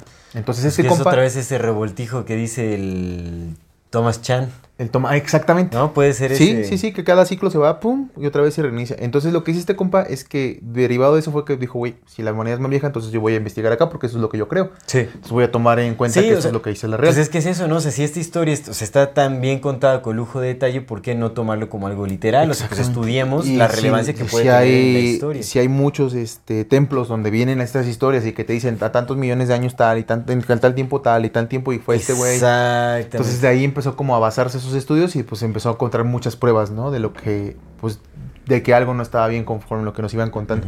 Entonces, a fin de cuentas, si esto es cierto, güey, pues recordemos que en el Mahabharata está... No, no está en el Mahabharata, está con el otro libro, el otro librito, el... Donde viene la historia de... Del güey que se peleó con su familia. ¿A de Arjuna? De Arjuna. ¿El ¿cómo llama? Bhagavad Gita? El Bhagavad Gita. En el Bhagavad Gita está justamente esta historia donde vienen los vimanas, ¿no? Que se habla de los vimanas y los dioses peleándose en el cielo y aventándose rayos cósmicos y aventándose cosas que explotaban bien cabrón. como si de una guerra entre, facciones sí, se, encontraran. Entonces lo que se especula de Mohenjo-Daro es que, bueno, si hubiera caído una bomba atómica aquí, pues eso daría pie a que a lo mejor lo que dicen el Bhagavad Gita, pues tan falso no es. Claro, es más literal de lo que parece. lo que ¿no? parecía. Sí, sí, sí. Que Entonces los son pues vamos a dejar ahí. Sí, sí, sí. Otros uparts. Otros uparts. Otro upart. A ver, vámonos con, con cuál nos... Ah, pues ven, estas las... eh, Eh, Luis decía que no habíamos estudiado. Ah, Ustedes son los que dijeron, güey. las esferas de Clerkstorp. Las esqueras de están locas. Clerkstorp.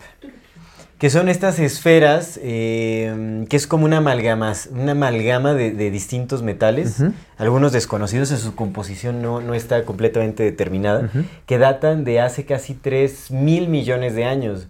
Son formaciones rarísimas, bueno ahí vamos a poner la foto, o sea, son como unas esferillas, pero que tienen como líneas trazadas perfectas, digamos, eh, en la circunferencia que eh, no se explica realmente cómo pudieron haberse formado naturalmente. Obviamente la teoría convencional es que no, son formaciones naturales, ¿no? Con un proceso de fisión, que es como una...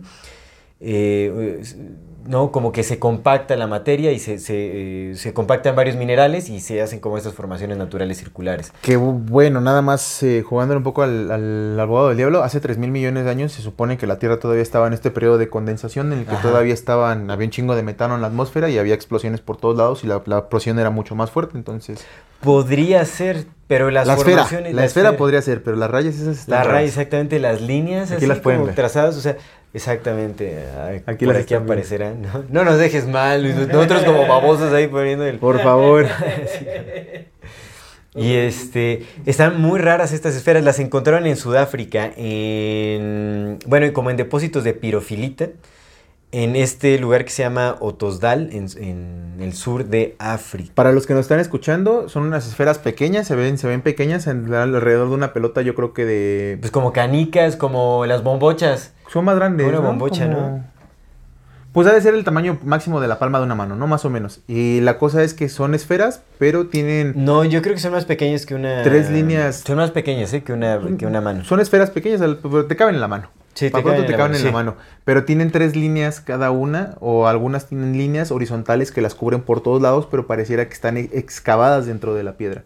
Entonces, hace 3 mil, años- 3 mil millones de años, la Tierra todavía estaba ahí medio, medio que medio, y el fósil más viejo que conocemos es de hace 2.400 millones de años, que es un hongo, pues entonces está medio, Está medio- raro. De, que extraño. de hecho, Michael Cremo se basa mucho en este descubrimiento porque él las fue a analizar en el museo en el que están resguardadas y él Mm. se basa justamente para darle eh, fundamento y darle peso a su hipótesis de los tiempos puránicos, o sea, como la historia de la humanidad hace millones de años. Como si hubiera habido una civilización con la tecnología capaz de fundir metales y de crear... eh, o sea, que estos eran como artefactos que se utilizaban para algo en, aquel entonces. Ahora, fíjate, esto es muy curioso porque ¿sabes quién las resguarda en, en- en un museo eh, como independiente, estas esferas? El nombre es muy curioso, se llama Rolf Marx. Como Oye, Carlos- muchos como Marx, Carlos sí, muchos Marx en este mundo no, hay, no Groucho ¿eh? Marx. Rolf Marx, curador del Museo de Klerksdorp, En Sudáfrica. en Sudáfrica. Y pues recordemos que Sudáfrica tiene... Hay nobleza, Hay nobleza, hay nobleza en Sudáfrica. supuesto, pues el. Mosk, El el Mosk, el, este güey del... Este cabrón del... Ay, que se me olvidó su nombre, el que es el jefe de Axel, güey. El dueño de Axel.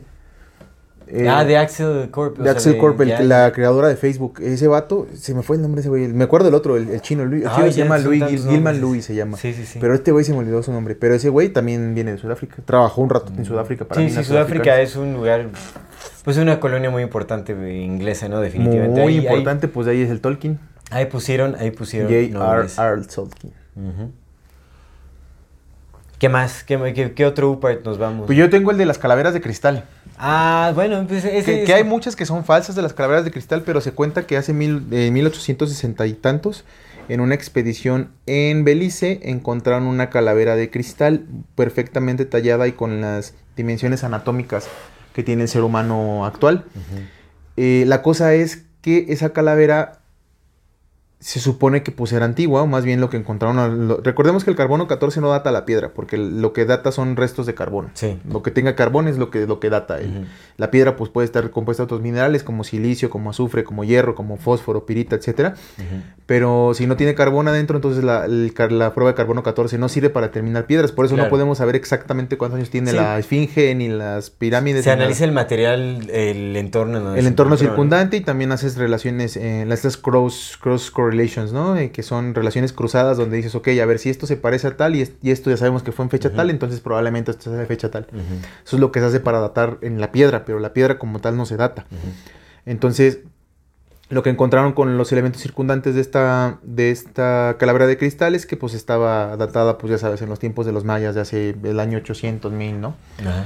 Pero la cosa es que ellos no tenían la tecnología para pulir el cristal de esa manera porque pues es un pulido perfecto. Sí. De hecho lo analizaron con microscopio y lo que encontraron, con- bueno, no con microscopio, lo que hicieron fue hacer una, una, eh, la llenaron con, con yeso para hacer una, un molde y Ajá. cuando sacaron el molde se encontraron que había pequeñitas, pequeñitas, este, líneas de que mostraban el pulido, pero el pulido era un circular y entonces se supone que en ese tiempo no existía ni de cerca la tecnología para hacer eso. Porque además la, la calavera que encontraron la original estaba tallada no en el ángulo en que iba el vidrio o la- el material en que lo hicieron, sino en el ángulo contrario, eso lo dirá todavía el doble de difícil. Entonces, pues ahí se explicaron varias cosas. También la, la reflexión de la luz en, dentro de la calavera, pues no era muy perfecta. O sea, como si estuvieras viendo, un- como si estuvieras viendo un cráneo, o sea, literal como si estuvieras viendo un cráneo. Entonces, como esas calaveras de cristal se han encontrado varias alrededor del mundo, algunas de las cuales han sido falsificaciones, pero al menos cuatro no se han encontrado No sé, como... Sí, porque por ejemplo en la, wi- en la wikipágina de los U-Parts mencionan justamente esto de los Crystal Skulls. De los Crystal Skulls. los de hecho, hay una de película del, de Indiana, del Indiana Jones, y el reino de la calavera de cristal. Con el. Shia LaBeouf. Que acá lo que dicen, ¿a poco? Sí, güey. Se supone que Shia LaBeouf iba a ser el nuevo ¿Pero era niño o Indiana? Jones. No, ya joven, pero pues se puso loco y ya no. Se enloqueció ese compa, pero bueno, Igual que el Flash, ¿cómo se llama el Flash? El Ezra Miller. el Ezra Miller también se puso loco, No ¿verdad? valió También loco, Pues es que todos están locos, güey. Nomás que unos ya no les alcanza el MK Ultra y otros todavía les dura. Sí. Pero bueno, esto lo que dice la wikipágina de las Crystal Skulls es que supuestamente se encontró que fueron hechas alrededor del siglo XIX. Las que cual te digo que hay muchas Hay unas, pero dices que hay cuatro, Cuatro que no, se... han encontrado, al menos cuatro. O sea, de las 14 que se han encontrado, la mayor parte sí se han encontrado que son falsas, güey. Pero cuatro sí todavía no. Todavía no se... Una de ellas la primera.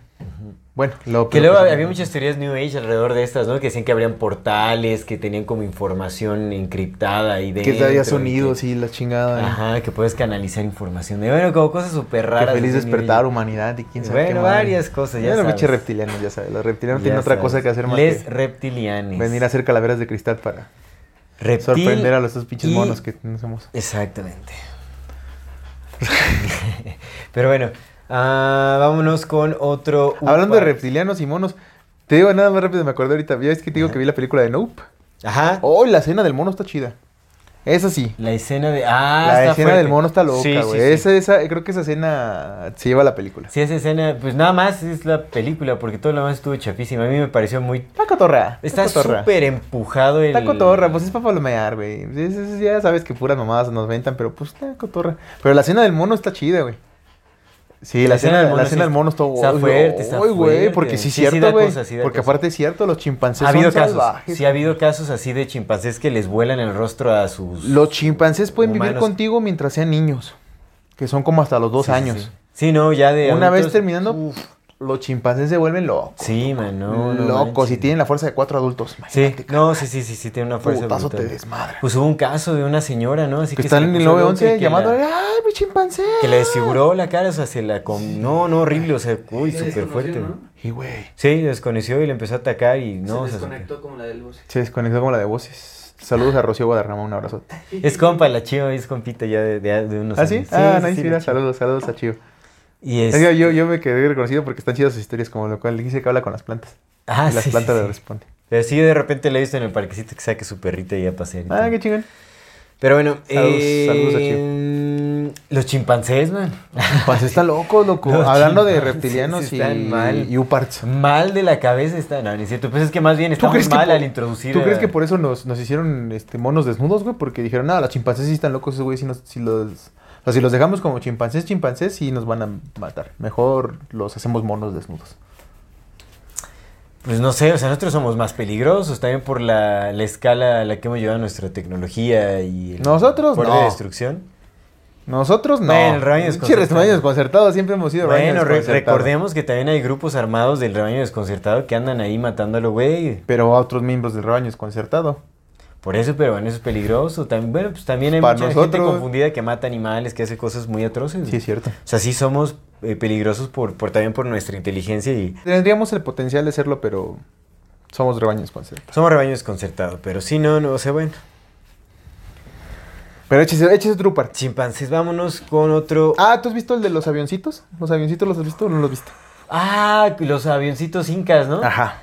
Sí, pero eso, eso Que ahí te va, mira, es que yo... yo- algo por sí, ahí, yo ¿no? vi en este... en- está, está chido ese podcast que se los voy a compartir porque la neta sí está... Sí vale la pena verlo porque también no es tragarse todo nada más porque yo digo que son los reptilianos y ya chingan a su madre todos los demás que no piensen como yo. Pues no.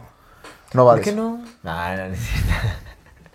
No, no. No va de eso, ¿no? Entonces, eh, también es válido, por ejemplo, cuando escuchaba a este güey dije, no, pero, pero pues razonamientos son convincentes. Y dices, bueno, pues si los razonamientos son convincentes y la razón se impone, pues hay que escuchar a, que, a quien haga razón o haga más sentido lo que dice. Entonces, por ejemplo, en este, en este caso de estos avioncitos, es un avión, es una especie, parece ser una de nave, ¿no? De una nave donde está un, se ve a un carnal encima de este, como, eso como un pájaro, pareciera ser un pájaro, pero adentro está un carnal sentado, o lo que pareciera ser un carnal sentado, y encima tiene una especie de cúpula que lo protege. Entonces ya cuando hacen como que el, el análisis de esos, de esos avioncitos, hay como tres tipos. El avioncito que está hecho como en, en piedra, que es más sencillo, el que tiene más, más adornos, que es el Inca, Que y son otros como avionetas, piedras. ¿no? Están-. Como aviones, como naves Sí, tripuladas. Entonces, eh, y lo que se especula o lo que dicen los compas de los UPARTs, eh, los teóricos de la conspiración, que pues son mu- muestras de, de naves espaciales. Lo que dice este compa es que, pues no, güey, la realidad es que pues tú puedes ver y empieza y dice, güey, es que analizan el contexto más amplio, no te quedes nada más con el que parece un pinche avión, ve todo lo demás que encontraron junto. Ahí, aquí, aquí está es este que tiene cabeza de pez, cola de dragón y cuerpo de no sé qué.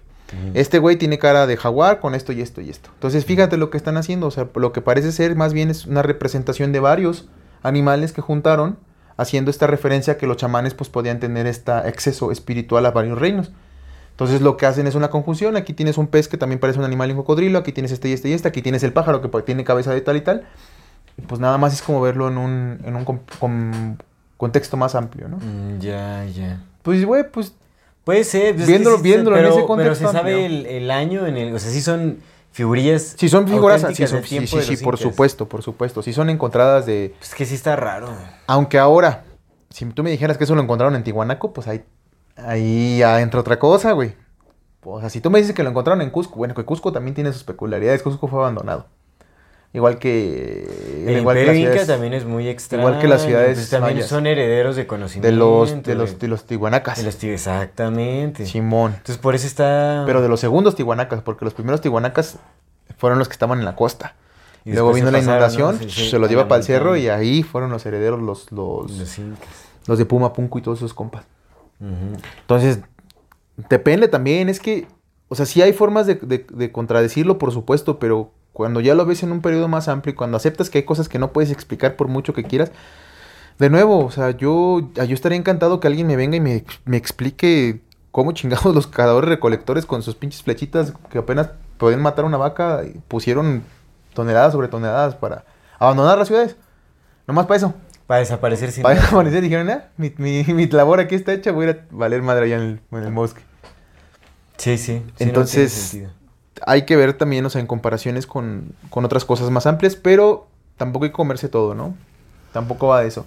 Ni querer encajar porque dices... Y tal vez, tal vez también que me gusta de este compa se llama Jorge Rodríguez. Lo que me gusta su, su razonamiento es que dice, güey, es que tienes que ver lo que encuentras con los ojos de la persona del pasado, no con tus ojos del presente. Porque si tú, con tus ojos del presente, ves una cosa que parece un avión, pues tú vas a decir es un avión. Porque para ti parece un avión, güey, pero pues velo con los ojos del pasado. ¿Qué tal si la persona del pasado no conocía lo que era un avión? Entonces, ¿qué es lo que sí veía que se parecía a eso? Sí. Entonces, eso me hace sentido. Sí, sí, eso es cierto. Aunque no parecen aves.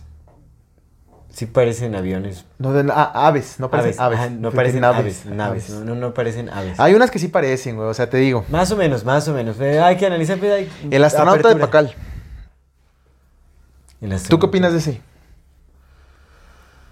El astronauta de Pacal. Mira, ponlo, ponlo ahí nada más para Ya, que lo veamos. El, el astronauta de No Pacal es esta, esta piedrota que encontraron en, en, no sé si en Chichen Itza o en Cienpacal o no sé qué fregados. Guatemala, ¿en dónde En- es? aquí en México. ¿No es- ¿Sí es aquí en México? Pero ¿No es hace Guatemala? referencia al gobernante Pacal. Se supone que es Pacal en su, en su ascendencia, en su trascendencia y en su subida hacia el reino de los cielos porque había muerto. Entonces está, está sentado y está. Ah, es en. Palenque, en Palenque. Ah, lo encontraron en Palenque, fíjate. Pero, Sí. mira, ve la imagen. Espéreme, pues vamos de- despacito. eh. Sin correr, dice. Entonces, aquí tal vez puedan ver la imagen. Si Liz nos hace el favor de ponerla. A ver cuál es. Tú, Cualquiera de esas. ¿Esta? Esa, esa que se ve así. Para ver si encuentras una. Ah, sí, sí, ya, ya, ya, ya sé cuál es, ya sé cuál es. Ay, aquí el dibujo ya es súper modernizado. Me- A ver si encuentras una vertical. Sí, es lo que estoy intentando ver. Pues es esta. Pero una que sea con más co- color. O sea, es este, es un, re- un grabado también. Es como Ajá. un relieve. Entonces, mira, la de ella que tiene colores si quieres. Sí, ya, la, la última. Esta. Esa. Esa que es la que tiene colores. Entonces está, está Pacal, está en su, en su trono mortuorio y él está rodeado por unas cúpulas o un objeto que lo, que lo rodea. Encima hay un árbol que se supone que es el árbol que lo conecta con el otro mundo y está con una posición en las manos, que una, una mano apunta hacia arriba y la otra mano apunta hacia abajo. Y eso es básicamente lo que encontraron. Es un pinche piedrón, ¿no? De 2, 3 toneladas. Que está eh, grabado sobre piedra eh, en, en la ciudad de Palenque, que representa Pacal. La cosa es que algunos han teorizado que lo que se observa más bien es una especie de nave. Porque Pacal parecería tener las manos que están tocando unos artefactos o que están tocando los botones del manejo de la nave. En la parte de abajo está la propulsión de chorro, que es la que lo avienta. Y pues arriba está la conexión esto de los astros y eso. Entonces es el, el famoso astronauta de, de Palenque o el, ¿De Pacal? de- es, que es Pacal, se supone que él es Pacal. Ah, él es Él- Pacal. él es Pacal. Ajá. Entonces, ¿a ti qué te dice eso, por ejemplo? Pues es que está, o sea, definitivamente es algo muy raro, o sea, sí, sí, da mucha apertura a la, a la especulación, pero también podría ser como justamente la lámpara de Dendera, ¿me entiendes? Como podría tener un simbolismo Más profundo. ajá, más religioso. o- Porque mira, el árbol, güey, el árbol de la vida está representado en todas las culturas. Eso también es muy interesante, güey. Es que hay símbolos que nos, que nos superceden a todos, güey, que están conectados bien cabrones. El árbol, el árbol es uno de esos símbolos. güey. Mm. Lo vemos en los mayas, lo vemos en los mexicas, que bueno, pueden ser primos hermanos y tiene una, una relación ahí. Pero Hasta- lo vemos con O los... sea, hasta en la Biblia, en la historia de Adán y Eva. Por supuesto, lo vemos con los vikingos, güey. Los vemos con Odín. Ujú. Como, ¿Cuál era la conexión? ¿Dónde estaba Valhalla? y ¿Dónde estaba Midgard? ¿Y dónde estaba Asgard? Estaba en, en un árbol. Sí, sí, de hecho también en, en la mm, cosmovisión chamánica siberiana, ahí también se habla del árbol de la vida. La- y los, los hindúes también hablan del árbol, el árbol que conecta todo. O sea, Sí. Que podría, Podría ser un ser. símbolo natural en el ser humano, pero también podría representar otra cosa. Y al final de cuentas, podría representar justamente hasta incluso una especie de élite. A una especie de familia. Sí, Por eso el árbol, los frutos del árbol es una especie de familia, una, De- una familia en específico, porque sí. también hay, hay representaciones de las familias en forma de árboles. Las palmeras, por ejemplo, la palmera es un símbolo fenicio que representa a los fenicios. Mm. Las palmeras, Las como palmeras. tal. Pero por el árbol de las palmas, o sea, ¿sabes? Son árboles, entonces Pacal era el rey. Podría ser una especie de, de, de, de blasón, ¿cómo se llaman los blasones? De escudo. De escudo. De escudo de armas. Escudo. Sí, sí puede ser. Pero es una de las cosas que se especula, ¿no? De Pacal en su nave. O sea, es que sí parece, también la postura es muy peculiar. Sí, Es muy, muy peculiar la postura. sí, sí, está. De menos es curioso, amigo. De menos. Sí, sí, sí, es súper curioso. ¿Qué otro? Bueno, es que hay muchos... uh, Mira, aquí, ah, mira, ese, ese de acá. Este. Ese que parece lo lees, pues ese es como una especie de, de tresificación, ¿ya viste?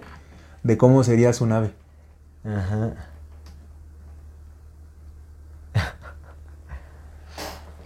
¿Qué te digo? O sea, también pasa como con la Aquí lámpara... van a ver la foto, tal Pasa vez. con la lámpara de Dendera, o sea, pues ahí hay especialistas que pueden replicar lo que están viendo, pero pues ya con... Con los otros ojos, ¿no? Pero Ujú. Pero pues cuando conectas uno con otro, con otro, con otro, con otro, Sí, sí, sí. cuando sabes ser. que hay tecnología que nosotros nos supera, o sea, tenían tecnología de corte perfecta en láser, carnal, para cortar la piedra así de perfecta como la tenían, donde a veces no cabe ni una hoja como Puma Punco, metes una hoja de papel y no, no pasa. ¿Cómo has visto la flor de la vida eh, grabada en láser en un templo egipcio? Creo que sí, en un templo Ah, egipcio. no la he visto, pero sí he escuchado. Creo que tú Vamos a me, tú me la platicaste. De eso, ¿cómo, ¿cómo graban esa madre? O sea, no sé, o sea... Ahí está abajo, mira, abajo te queda nomás. Ah, no. Igual aquí le vamos a poner la foto en pantalla, pero lo, lo que están viendo en pantalla y los que no los, los que nos están escuchando, eh, estamos observando unas eh, construcciones en Egipto. Ya saben, toneladas sobre toneladas de piedra, pero también es- parecen estar cortadas como a láser. O sea, la piedra, el bloque parece estar perfectamente cortado. Sí. Ahí no hay forma de cincel, porque incluso si fueran cinceles, no Son había cinceles en esos tiempos, porque se supone que todavía no estaba descubierta la mezcla de aleaciones para que el cincel fuera acero.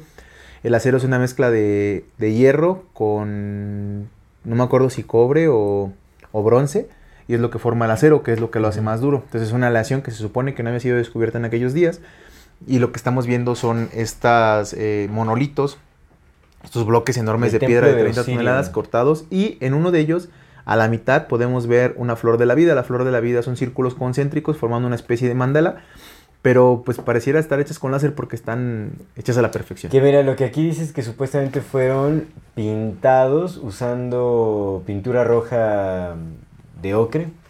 O- Sí, Ujú. ocre. Ocre, ocre. De ocre. Ocre, sí, es roja. Es un rojo ocre. Es como un café. Mm. Es que- Que las letras parecen ser de origen griego. Al parecer, la, el tiempo en el que fue pintado esto fue en el primer siglo después de Cristo. Mm.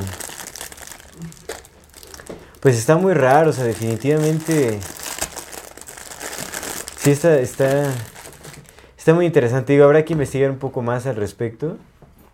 Aquí dice que fueron pintados, ¿no? Pero también estaba la, la teoría de que fue grabado como con láser, parece. Pues si se hubiera sido pintado y se hubiera borrado, ¿no? Sí, es lo que yo también pienso, es porque ve, o sea, ve esto. Esto no parece pintado, pintado. O sea, es una perfección que, o sea, se notaría también como ciertas...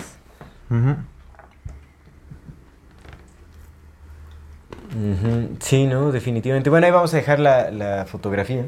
¿Qué otro traes? ¿Qué otro traigo? Uf, es que hay muchas cosas. Están las momias de... ¿Qué es? De. Perú, de... No, no, no. Chabelo. Como la- los cráneos estos prolongados. Mmm. Están, este... mm, Eso está bien interesante. Las huellas de gigantes. eh, ¿Esa es la huella de gigantes? Se encontró en un. em, en un mm, barro fosilizado en una, en una parte de Estados Unidos las huellas de ciertos dinosaurios. Y a su lado había otras huellas que parecían ser de un humano, pero un humano enorme. Lo que se dice, según Que este, era otro dinosaurio, ¿no? que eran los mismos dinosaurios, pero que algunos dinosaurios caminaban en puntitas. es lo que dicen. No, pues es que algunos pisaban así y otros pisaban como de otra forma, según la forma en cómo estuvieran caminando. Por ciertas adaptaciones, pues biométricas de ellos, biológicas de ellos y también por, por ciertas comodidades o por cuando iban brincando ciertas cosas. Entonces dicen que es el mismo dinosaurio, pero unos caminaban así, otros caminaban de puntitas. Entonces por eso parecen ciertos tipos de dinosaurios diferentes. Lo que se me hace bien interesante son las cabezas estas, los cráneos alargados que se han encontrado en Perú y también se han encontrado aquí en México. Eh, son estos cráneos que en la parte, sub- en la parte frontal pues parecen exactamente como un Homo sapiens, pero la parte trasera, el occipital, está alargado de una forma tubular, digamos. La cosa es que se parece mucho a las, a las descripciones que han, o a las formas que han mostrado los egipcios de ciertos dioses. También eh, los, las formas de las cabezas que tenían, por ejemplo, Tutankamón tenía una cabeza de este tipo, como forma de huevo, pero era egipcio. Y acá se han encontrado en los incas. Y también lo que se ha especulado es que justamente los tocados de los faraones, estos tocados que van hacia atrás como Nefertiti, pues estaban hechos así porque en realidad lo que tenían, lo que cubrían era la cabeza, el cráneo alargado. Que eso se puede hacer con modificaciones corporales, por supuesto se puede hacer, sí se puede, sí, porque nuestro cuerpo se adapta a todo lo que le quieras adaptar y si desde niño te ponen un... Es como los cuellos, ¿no? Que Ajá. en, en África. De hecho, los mayas creo que tenían artefactos así que te, de bebé les modificaba el cráneo. Les modificaban el cráneo, le puedes comunicar las orejas. Ay, qué crisis. Sí se puede hacer. La cosa nada más es que es curioso que tanto en Egipto como en los incas como en los mayas haya cráneos de esa misma forma, con esa misma consistencia. Que bueno, eso pues, se explica fácil con la idea de que hubo una civilización madre. Eso ya es casi imposible de negar, ¿no? Bueno. Tiene más sentido que haya habido una. que vean. Pues sí. Explica más, mucho más el hecho de que hay una civilización madre que la que no haya. ¿Qué otro? Pues yo creo que ya aquí lo dejamos. Hay un- es que hay un montón. Este es el puente de... Brooklyn. No, de hace Ah. tre- tres San mil. Francisco. Ahí está chido el Golden Gate. El de Palmillas. Palmillas es un tianguis aquí. del maestro. De 3 millones de años este puente, que supuestamente fue como un puente... mm, También se habla en, la- en- en historias de, mm, de la India, ¿no? donde el rey Rama hizo un, un puente de la India a Sri Lanka. Oh, Hace más de un millón de años. no mames. Y hay pruebas, no se han hecho así como de- desde vista aérea, en donde aquí se mire, esta fotografía se alcanza a ver que sí hay un puente que parece ser eh, hecho artificialmente. Y eso empata como con justamente esta historia, esta leyenda. De Rama. de Rama, el Rey creador de las religiones. Sí, sí está muy locuchón. Vamos a dejar ahí también la, la foto. Híjole, es que hay tantas, hay un montón de UPARTs por todos lados. Digo, también Michael Cremo mencionaba, te digo, como estas, algunas vasijas y todo encontradas como en las profundidades de cuevas que datan de hace millones de años, bueno, de más de un millón de años. Entonces está rarísimo todo eso. Ya, ya no, es que ya no me aventé la confer- las conferencias de Michael Cremo porque tiene un montón y son bien largas y... Y es bien se- aburrido.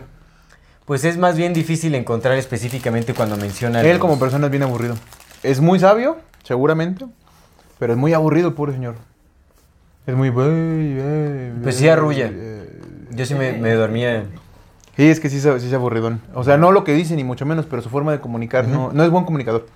Va, es, es eso, no es buen comunicador, no tiene técnicas de comunicación muy desarrolladas. Pero su estudio está muy, muy, muy, muy extenso. Definitivamente un erudito, ¿no? Porque también estudió el sánscrito, lo habla súper bien. Esos cantos Habla en indio.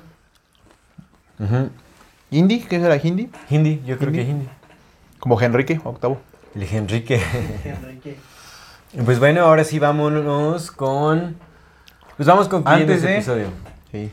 Pero antes de terminar con este episodio y pasar a la sección del algo interesante de nuestras recomendaciones, como siempre le queremos recordar a nuestra querida audiencia que si no se ha suscrito a nuestro canal, háganlo ahora, denle click a la campanita para que les llegue notificación cada que saquemos un nuevo video. Si les gusta lo que hacemos, por favor, ayúdenos compartiendo nuestro contenido para llegar a más personas y así seguir creciendo.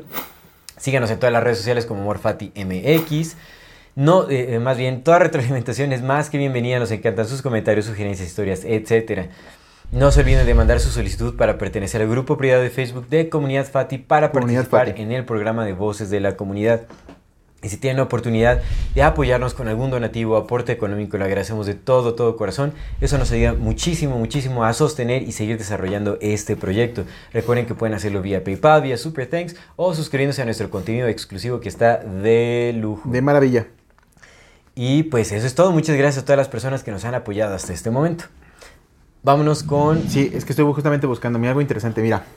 Toda la mera hora. Ya también No, no, no, ya lo tenía. Ya lo tenía, pero es que desde cuando, mira, ese es el que te digo que yo, yo considero a mi punto de vista, es, la prueba de que pues todo lo que hemos platicado aquí es real, de que fingen su muerte, de que todos son este mentiras. Ah, a ver si de Mira. David Bowie o de quién. Sí, hay un compa, cuando murió David Bowie como a los 15 días, salió un carnal en, en la BBC, ya sabes, Eh, hablando de David Bowie, diciendo que pues él fue un gran amigo de David Bowie y que lo conocía y de su trayectoria y hablando así como un experto en David Bowie.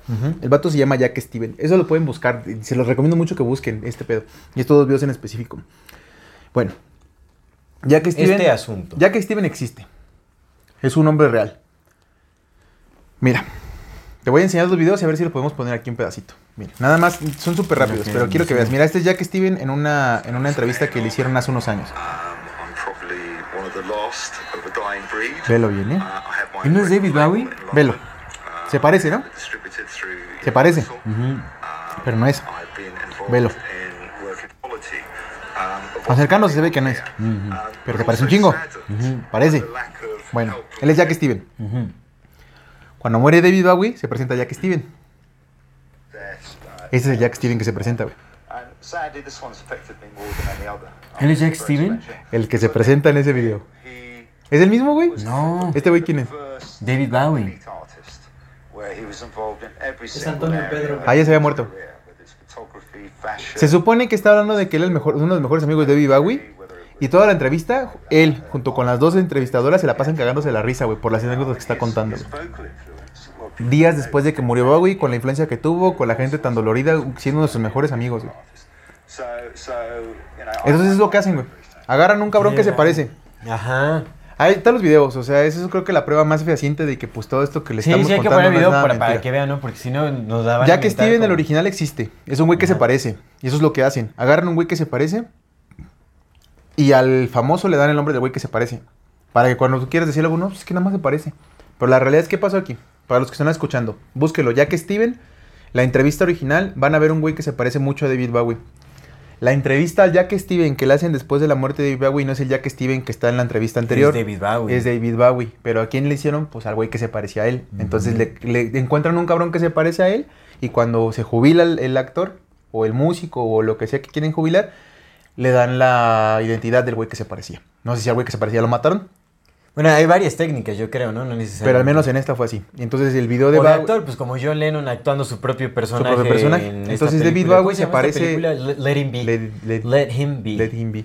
Entonces David Bowie, dos semanas después de su muerte, se presenta a anunciar su muerte. Y ahí está. Ese es David Bowie. Mm. Sí, o sea, sí, no, no, es- no hay ninguna duda. Y aparte, pues lo más cagado es que se hace pasar por el güey que según se parece a él. Para que si llega alguien a decir, no, es que no, no, es el que se parece, mira, está. Pues no, es más que evidente que no, que es David Bowie. Sí, sí, por supuesto. Creo que esa es la prueba fehaciente de que eh, todo esto que hemos platicado, pues el, que el Sí, de no, Vice pues, Matis no estaba tan más, más, equivocado. No, más Matis tiene mucha razón. Y pues eso es tiene la algo boca interesante. llena, de verdad.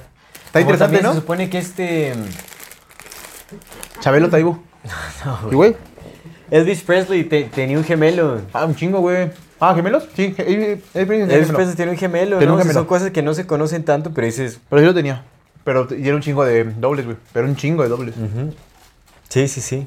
Pero es algo interesante. Yo no sé interesante. Sí, sí, está interesante. Pues David Bowie sí, está vivo, está interesante. también tiene una. Una Tiene una gemela. gemela. Luis Miguel. Luis Miguel, dicen, dicen, dicen que Luis Miguel, que se murió en el 94 y que fue reemplazado por un doble como el de Paul McCartney. No. Que por eso no volvió a tocar el piano en vivo y tampoco volvió a dar entrevistas en italiano. Who knows? Who knows? Y que lo mandó a matar Carlos Salinas de Gortari. Ah, ¿Por qué? A ver, eso sí está Porque interesante. andaba con una, una un, cariñón de él. Un cariñito. Por mujeres. Por Cusco. Por perro Cusco. Lo bueno que en el amor Fati no tenemos libido. Bendito sea Dios. Qué locura. Y ese es mi algo interesante, amigo. No, pues te echaste dos buenas, ¿eh? Tan chida, tan chida. Ya buenas. eh. Vaya.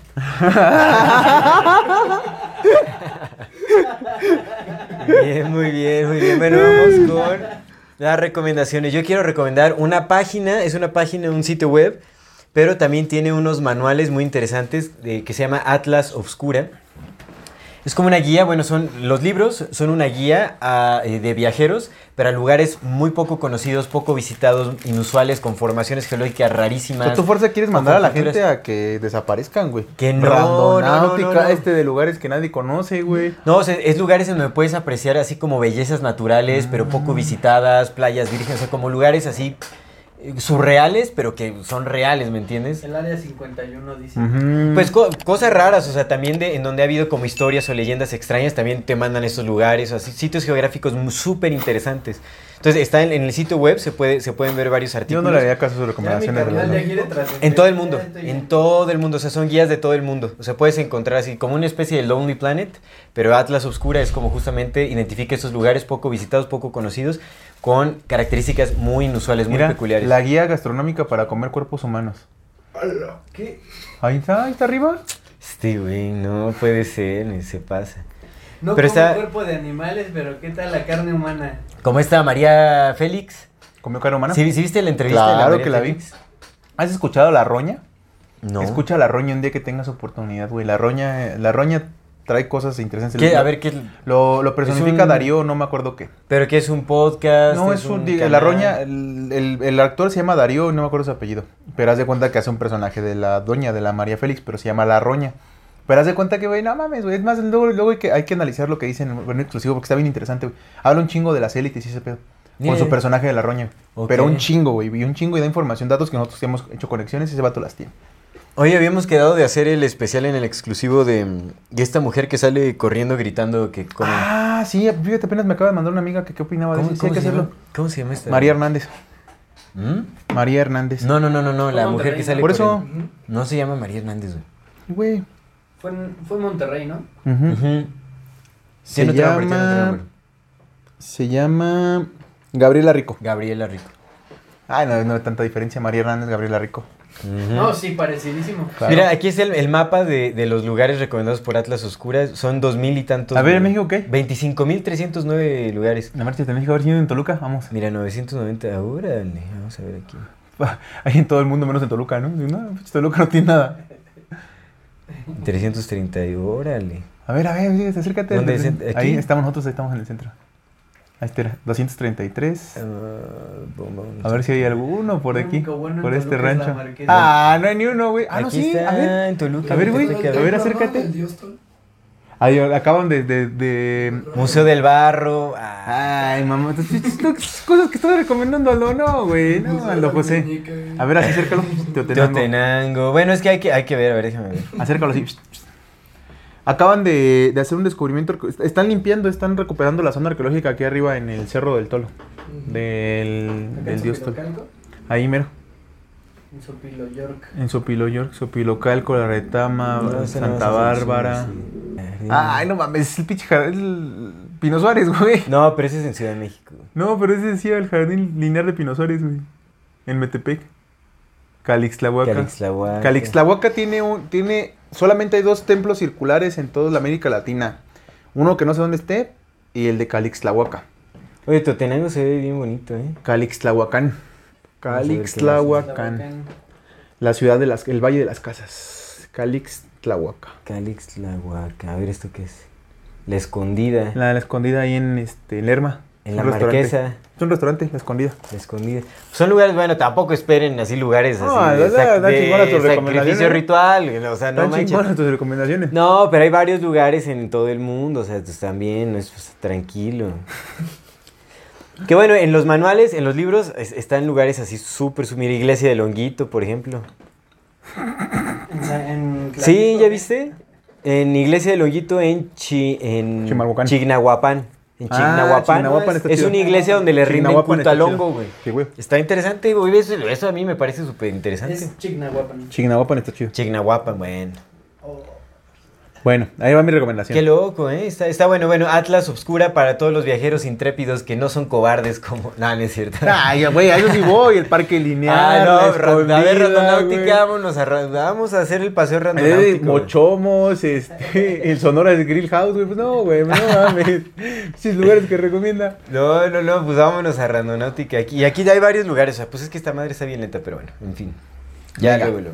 Bueno, mi recomendación se llama. Es un, es un video de una hora 17 minutos.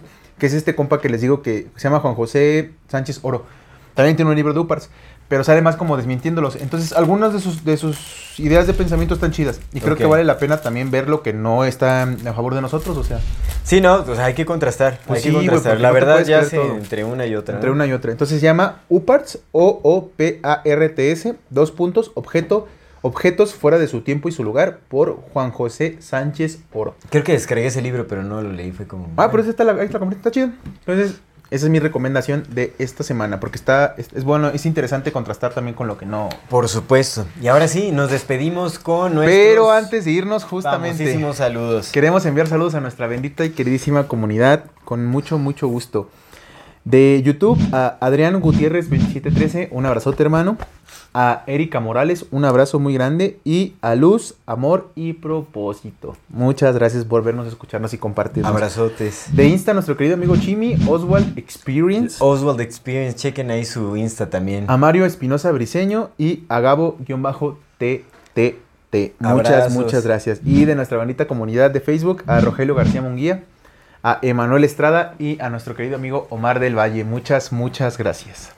Y bueno, también como siempre, con especial agradecimiento desde el corazón, Queremos mandar saludos y abrazos a aquellas personas que nos apoyan económicamente, ya sea con donaciones o suscribiéndose a nuestro contenido exclusivo. Gracias, gracias, gracias. Le queremos dar la grata bienvenida a los nuevos miembros del contenido exclusivo, a Sil Gallescos. Sil Gallescos, muchas Un gracias. Bienvenida. Bienvenida. Bienvenide. A Jaime Mora. Jaime Mora. Un Bienvenida. también. abrazote. Marisol Calderón. Marisol, un abrazo. To, to, to. Y a Juan Patricio González Bautista. Juanpa, un abrazo. Un abrazote, muchísimas gracias por todo su apoyo. Esperemos estén disfrutando muchísimo del contenido exclusivo de Amor Fati MX. Muchas, muchas, muchas gracias. Muchas, muchas, gracias, a todas las personas que nos ven, nos escuchan, nos apoyan y nos acompañan hasta este momento. Esto es Amor Fati. En la infinita brevedad del ser. Hasta luego.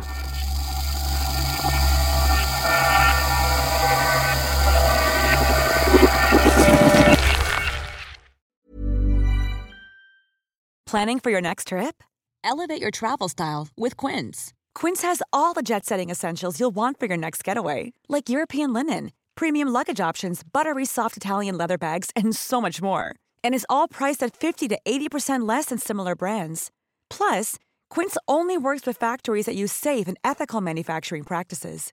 Pack your bags with high-quality essentials you'll be wearing for vacations to come with Quince. Go to quince.com slash pack for free shipping and 365-day returns.